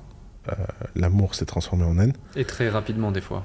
Et des fois très rapidement, on le voit dans les divorces. Hein, Je sais pas si toi tu as des amis qui étaient mariés depuis des années puis qui un jour se divorcent. Tu te dis mais comment ils ont fait pour vivre pendant des années ensemble et d'un seul coup plus pouvoir ne serait-ce que se voir en, en exemple concret même mes euh, parents. Ouais, d'accord. Ouais. euh, donc donc ouais, donc euh, c'est de ce niveau-là. Qu'est-ce que tu peux faire pour prévenir ça J'en sais rien. Je soupçonne que toutes les méthodes de communication, de, de machin, de trucs pour prévenir ça, elles ont besoin d'être très très en amont pour marcher, et tellement en amont qu'elles demandent une discipline personnelle que la plupart des gens sont incapables. Hmm. Parce que moi, si on recommence une machine à remonter le temps, on dit bon, alors attention, ça va bien se passer, ça va être génial, mais à la fin ça va mal se passer, donc essaye de travailler en amont et tout en le sachant, je sais pas si j'aurai le courage de le faire. J'espère que oui, mais je me dis, ouais, je vais avoir une flemme immense. Je vais me dire, non, mais dans six mois, non, c'est pas si grave. Non, c'est. C'est pas facile. Hein. C'est vraiment, vraiment pas facile. Euh, euh, mais c'est comme ça. C'est réel. Un autre sujet qui, qui, n'a rien à voir, j'ai deux dernières questions à te poser. C'est. Euh, tu as mis en place Better Call Je trouve que c'est une idée de génie. T'as certains qui, qui, peuvent aimer, d'autres pas, euh, peu importe, mais finalement, je trouve que c'est une idée de génie parce que ça rend accessible à un prix dérisoire euh, l'expérience acquise d'un mec qui, pendant plus de 10 ans, mm. a conseillé des centaines de business, des centaines d'entrepreneurs, des milliers d'entrepreneurs. Et j'encourage même les gens qui nous écoutent à prendre un Better Call ou s'ils ont une problématique business. Mm. Euh, qui m'écrivent pour avoir le lien. Il faut vraiment que je fasse un site à un moment donné ou un truc. Mais ah, moi, je le trouve euh, assez facilement accessible ton lien sur, euh, sur LinkedIn. premier, premier truc. Ah, Better Call Mais euh, j'étais même allé vérifier parce que certains me disaient non, mais il n'y a plus de dispo, il n'y a plus Better Call Us, il a augmenté le prix. J'ai dit ah ouais, je vais aller voir. Bah non, c'est toujours le même prix, c'est toujours le même truc, ça fonctionne toujours. juste, je voulais dispo à la semaine pour pas que les gens bookent trop longtemps en avance. Ok. ok. je veux pas. T'en as eu beaucoup par curiosité des Better Call Ah bah ouais, plus que beaucoup là. J'en suis, j'ai fait mon 438e aujourd'hui. C'est parfait, c'est parfait. Ça, ça, colle parfaitement à ma question. C'est quoi la question qui t'a été le plus posée en général au travers des, des Better Call euh, C'est méga intéressant comme question. Euh, en fait, ce qui est trop drôle avec Better Call c'est que la diversité des gens est bien supérieure de l'époque où je faisais des rendez-vous gratuits. Ok. Parce que pour avoir accès à moi avec un rendez-vous gratuit, il y avait énormément d'autocensure. Hmm. Je ne suis pas assez intéressant. Je ne machin, je ne suis pas assez beau, truc. Ce que j'aime bien avec Better Call c'est que ça ressemble beaucoup à la prostitution. Il y a un prix, tu payes, donc tu te dis pas que t'es pas assez bien. Je rigole parce que j'ai lu la description de Better Call Us euh, encore euh, ce matin et c'est marqué c'est 30 euros la demi-heure. Ouais. Et c'est clair, c'est, la même chose. Ouais, 300 euros la demi-heure. Ouais, 300 euros la demi-heure. Euh, mais ouais, ouais, ouais, c'est, c'est vraiment c'est l'idée. J'aime bien cette idée. J'aime, j'aime beaucoup, beaucoup l'idée d'être, d'être de, de, cette profession-là. Ouais. Pourquoi? Parce que dans cette profession-là, tu vois tout. Et alors, moi, ça a fait complètement changer la sociologie des gens qui prennent les rendez-vous avec moi. Ok. Premier truc. Deuxième truc, cette sociologie, elle s'est aussi extrémisée. C'est-à-dire que les gens qui s'autocensurent, c'était aussi des gens. Euh, par exemple, j'ai eu pas mal de CEO qui ont des boîtes à plus d'un milliard de valo, qui étaient des gens qui n'étaient pas The Family, pour des raisons euh, historiques, ils connaissent pas The Family ou ils n'aiment même pas The Family ou machin, et qui là se disent attends, 300 balles, Oussama Mais vas-y, je paye. Et ce qui est dingue, c'est que ces gens-là, ils m'auraient envoyé un email en me disant j'ai besoin d'un conseil et tout. Vu ma nature, j'aurais donné le rendez-vous. Mais jamais ils l'auraient fait. Alors que là, en payant, ils sont contents. Donc, Hmm. Better Call c'est le mec qui démarre et qui est paumé et qui a économisé chaque euro pour prendre ce call. Mec qui a une billionne, qui en a rien à foutre des 300 euros, qui pense que c'est vraiment pas cher, mais qui est très content d'avoir un truc, un terrain neutre pour accéder à moi et se sentir euh, égal et euh, machin, alors qu'en fait il a une billionne et qu'il devrait pas, mais les gens sont ce qu'ils sont. Et tout le spectre entre les deux. Et ce qui fait que les calls sont à chaque fois uniques. C'est vraiment mais, un sketch. Ça va euh, de la nana qui te donne des conseils euh, pour comment séduire ton mari comme une Sénégalaise qui fait 70 000 euros par mois avec des coachings, à euh, la nana qui fait des shampoings énergisants, euh, en passant par le mec qui a un SaaS dont tu jamais entendu parler et qui fait 20 millions d'EBITDA et qui se pose la question si vraiment il faut des employés ou pas maintenant. Et en fait, c'est un- bestiaire. Et donc, je n'ai pas de questions récurrentes parce que je crois que les gens ont vraiment compris le truc. Ils viennent comme à McDo, comme ils sont. Ils ont toujours des questions what the fuck. Et très souvent, les Better Call ce qui est intéressant, c'est qu'ils viennent avec une question. Et je leur dis, t'es sûr que c'est ça la question et c'est pas ça? Et là commence le rendez-vous intéressant. Ah. Parce qu'ils sont souvent à côté de la plaque par rapport à leur question. Ils, sont, ils, ils croient qu'ils ont une question, mais en fait, ils en ont une autre, ils n'osent pas oser la poser. Tout ça. Et Ok. Comme, comme j'ai un bon instinct, que je suis vif, que Ouais. tu vois, j'arrive. Et après, il y a tous les types de personnalités. Il y a les gens, euh, euh, ils ont leur agenda avec toutes les questions, les points précis, et tu réponds. J'ai même fait un Better Saul où je n'ai répondu que par des oui et des non. C'était trop drôle. Le mec était tellement précis, ça faisait oui, non, non, oui, oui, non, oui, non. c'était, mec, c'était mitraillette. Mais euh, c'est, vraiment, euh, c'est vraiment l'expression de la diversité de mon public. J'avais depuis longtemps le sentiment que mon public était euh, incroyablement divers. Ouais. J'ai appelé ça l'armée de l'ombre. C'était vraiment un truc. Et là, depuis qu'il y a Better j'ai compris que qu'en fait c'était vrai. C'était pas une, c'était pas une illusion. Hmm. Ouais, c'est- super intéressant et il y en a même qui vont jusqu'à carrément filmer euh, Ouais, leur ouais. Better Call ou, ou en faire une vidéo. J'ai posé trois questions. Oussama. Ah, ça c'est. Ses réponses. c'est- Et, et c'est super intéressant parce que finalement, c'est comme si tu créais du contenu UGC pour ton offre, pour ton produit. Euh, Aujourd'hui, le plus gros marketing de Better Call c'est les gens qui ont fait un Better Call. Moi, j'ai, là, en ce moment, j'ai un appel sur deux. Le mec me dit Oui, c'est machin qui m'a fait un call avec toi. Il m'a dit de prendre un call. Hmm. C'est la preuve que, bah, que les gens sont contents de ce que je leur raconte. Quoi. Tu te vois continuer à faire ça Ah, je pense que Better Call Saul, je vais le faire toute ma vie. Je pense que j'ai trouvé le hack pour remplir mon agenda pendant ta pause de midi. pendant ma pause de midi et de faire un truc où euh, clairement euh, je suis trop content de la relation que ça donne. Et ce que j'aime bien, c'est que c'est pas du coaching de long terme. Ça me met pas dans une posture où je dois me souvenir euh, Hmm. des gens, de ce qu'ils font. C'est, c'est, c'est la quintessence de ce que j'aime le plus faire. C'est le spot, le direct, le rapide. Et j'essaie de te mettre KO le plus vite possible. D'ailleurs, mon petit jeu secret, c'est que les gens abandonnent le call avant les 30 minutes. Ok. Euh, j'a- J'arrive à. À chaque fois qu'il y a un mec qui quitte le call avant les 30 minutes, je suis trop heureux. Quoi. Je me dis, vas-y, j'ai réussi à le knock-out. Euh, donc c'est assez, c'est assez marrant. C'est mon petit euh, challenge perso.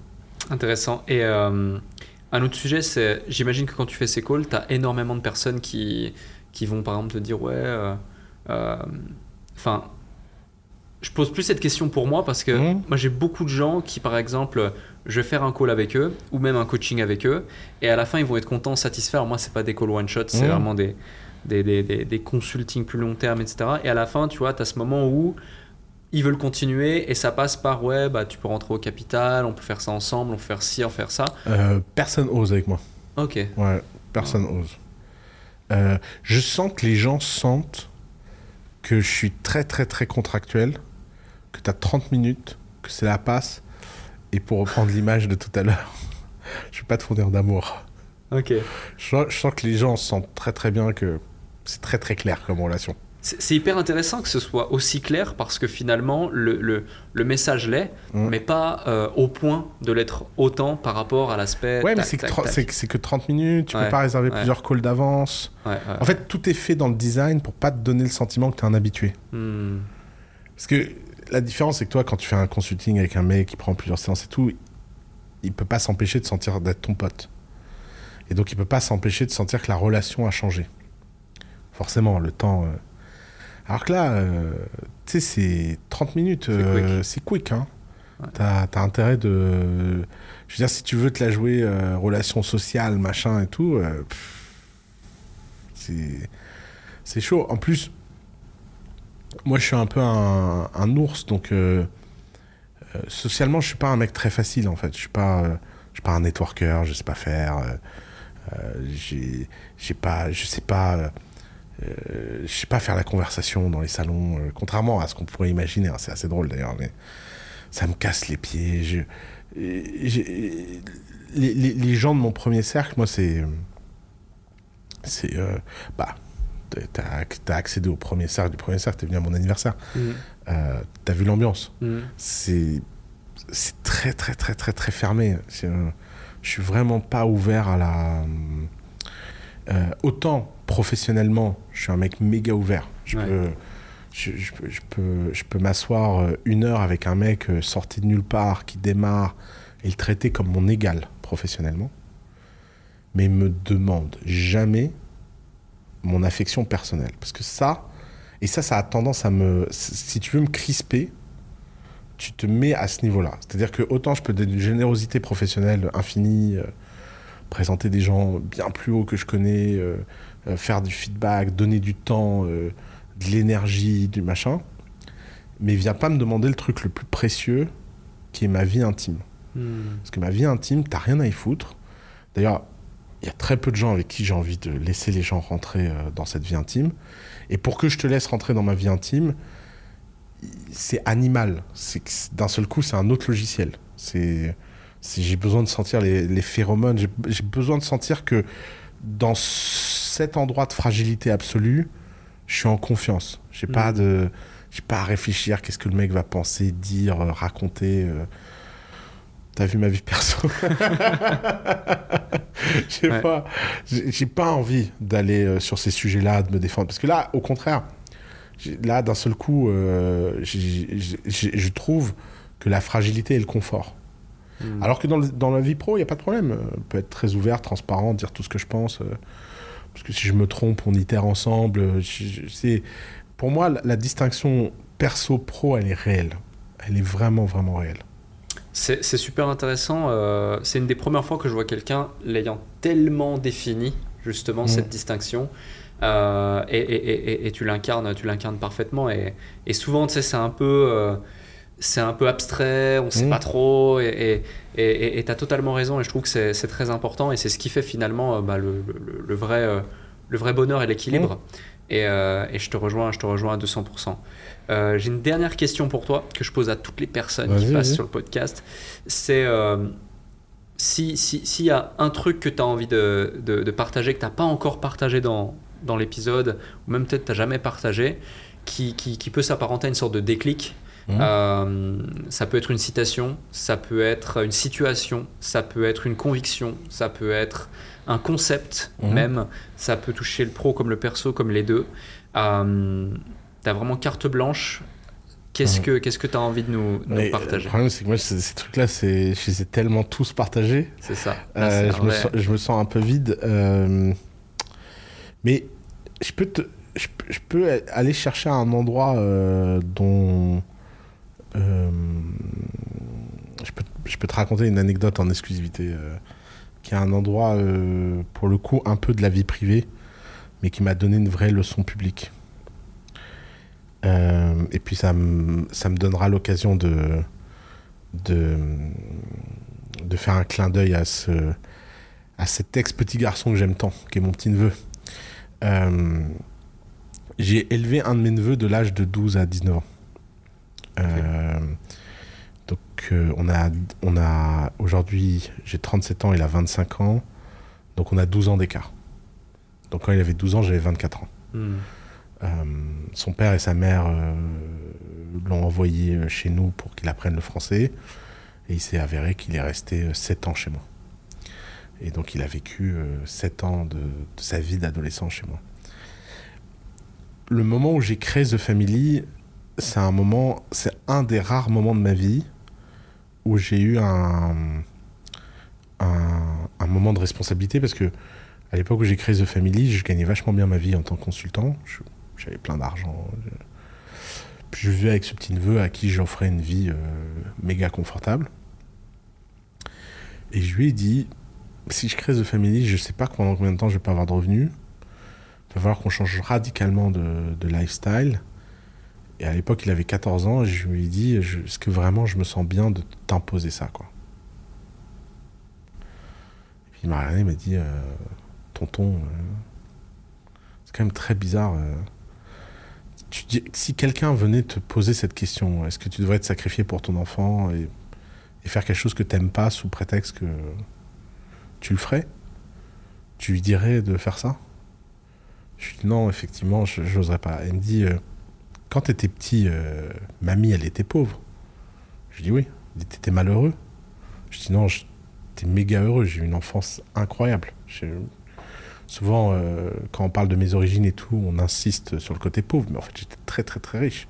J'ai une enfance méga riche de cœur Hmm. beaucoup plus que beaucoup de gens qui avaient de l'argent en fait j'ai une mère qui a créé un c'était Disneyland euh, ma, ma vie quoi tu vois il me dit bah t'étais malheureux je dis non c'est vrai j'étais très heureux il dit bah voilà c'est pareil donc euh, fonce et j'ai jamais raconté cette anecdote et euh, et en fait ça rappelle que tu peux avoir tout le meilleur logiciel tous les bons principes tous les machins mais tu as toujours besoin du miroir de quelqu'un d'autre pour te rappeler à tes principes les plus fondamentaux. Et c'est pour ça que entretenir un premier cercle dans lequel les valeurs sont réelles et sûres, où les gens ont des principes très très très très forts, les moments où toi tu flanches dans tes propres principes, si tu as des cordes de rappel de tous les gens Mm. autour de toi, là tu deviens très très puissant. Et je pense que l'un des intérêts de construire un entourage qui partage des philosophies profondes et des choses extrêmement euh, belles ensemble, c'est que dans les moments de doute qu'on a tous, ils font office de corde de rappel. Et ce petit garçon de 14 ans, euh, il a euh, permis l'avènement de The Family, alors que personne ne sait comment il s'appelle, qui il est, etc. D'ailleurs, euh, pour sa plus grande terreur, je préserverai son anonymat. Il a un truc très drôle, c'est que il est, il- maintenant il est avocat, il travaille dans un grand cabinet. Et une de ses grandes terreurs, c'est que les gens sachent que je suis son oncle, parce que il aime beaucoup l'idée de s'être construit tout seul et, Hmm. et passer les étapes, etc. Et euh, il a été dans un nombre de situations invraisemblables où les gens parlaient de moi. Et il était mort de rire intérieurement Ouais. en se disant, putain, si les gens savaient, quoi. Euh, donc voilà. Donc euh, je suis très fier de lui et, euh, et je suis, je suis très très reconnaissant de ce moment-là qui, est- qui a été vraiment un moment de déclic. Et c'est vrai que maintenant, très souvent, quand je prends des décisions et tout, j'essaie de revenir aux principes premiers dans lesquels je crois et de me dire, putain, est-ce que je suis en train de me trahir ou pas? Est-ce que je suis en train de... Est-ce que là, je suis bien aligné avec mes croyances profondes ou pas? Merci pour ce partage et cette exclusivité. En plus, c'était pas, c'était pas Non, simple. Non, non, je l'ai jamais raconté ça. Magnifique. Merci, euh, merci Ous pour, pour cet échange, cet épisode, ce moment passé ensemble. J'espère que les gens qui nous ont écoutés ont eu autant de plaisir euh, à Ouais, l'écouter que, que j'en ai eu à l'animer avec toi. Merci. Ils pourront nous le faire savoir en, en partageant cette vidéo partout, mettant des commentaires, des likes. Et, euh, et merci encore. Et puis j'ai hâte de voir euh, les deux prochaines années ce que tu vas mettre en place et, et de regarder Moi un de tes dessins animés. À bientôt. À bientôt. Ciao.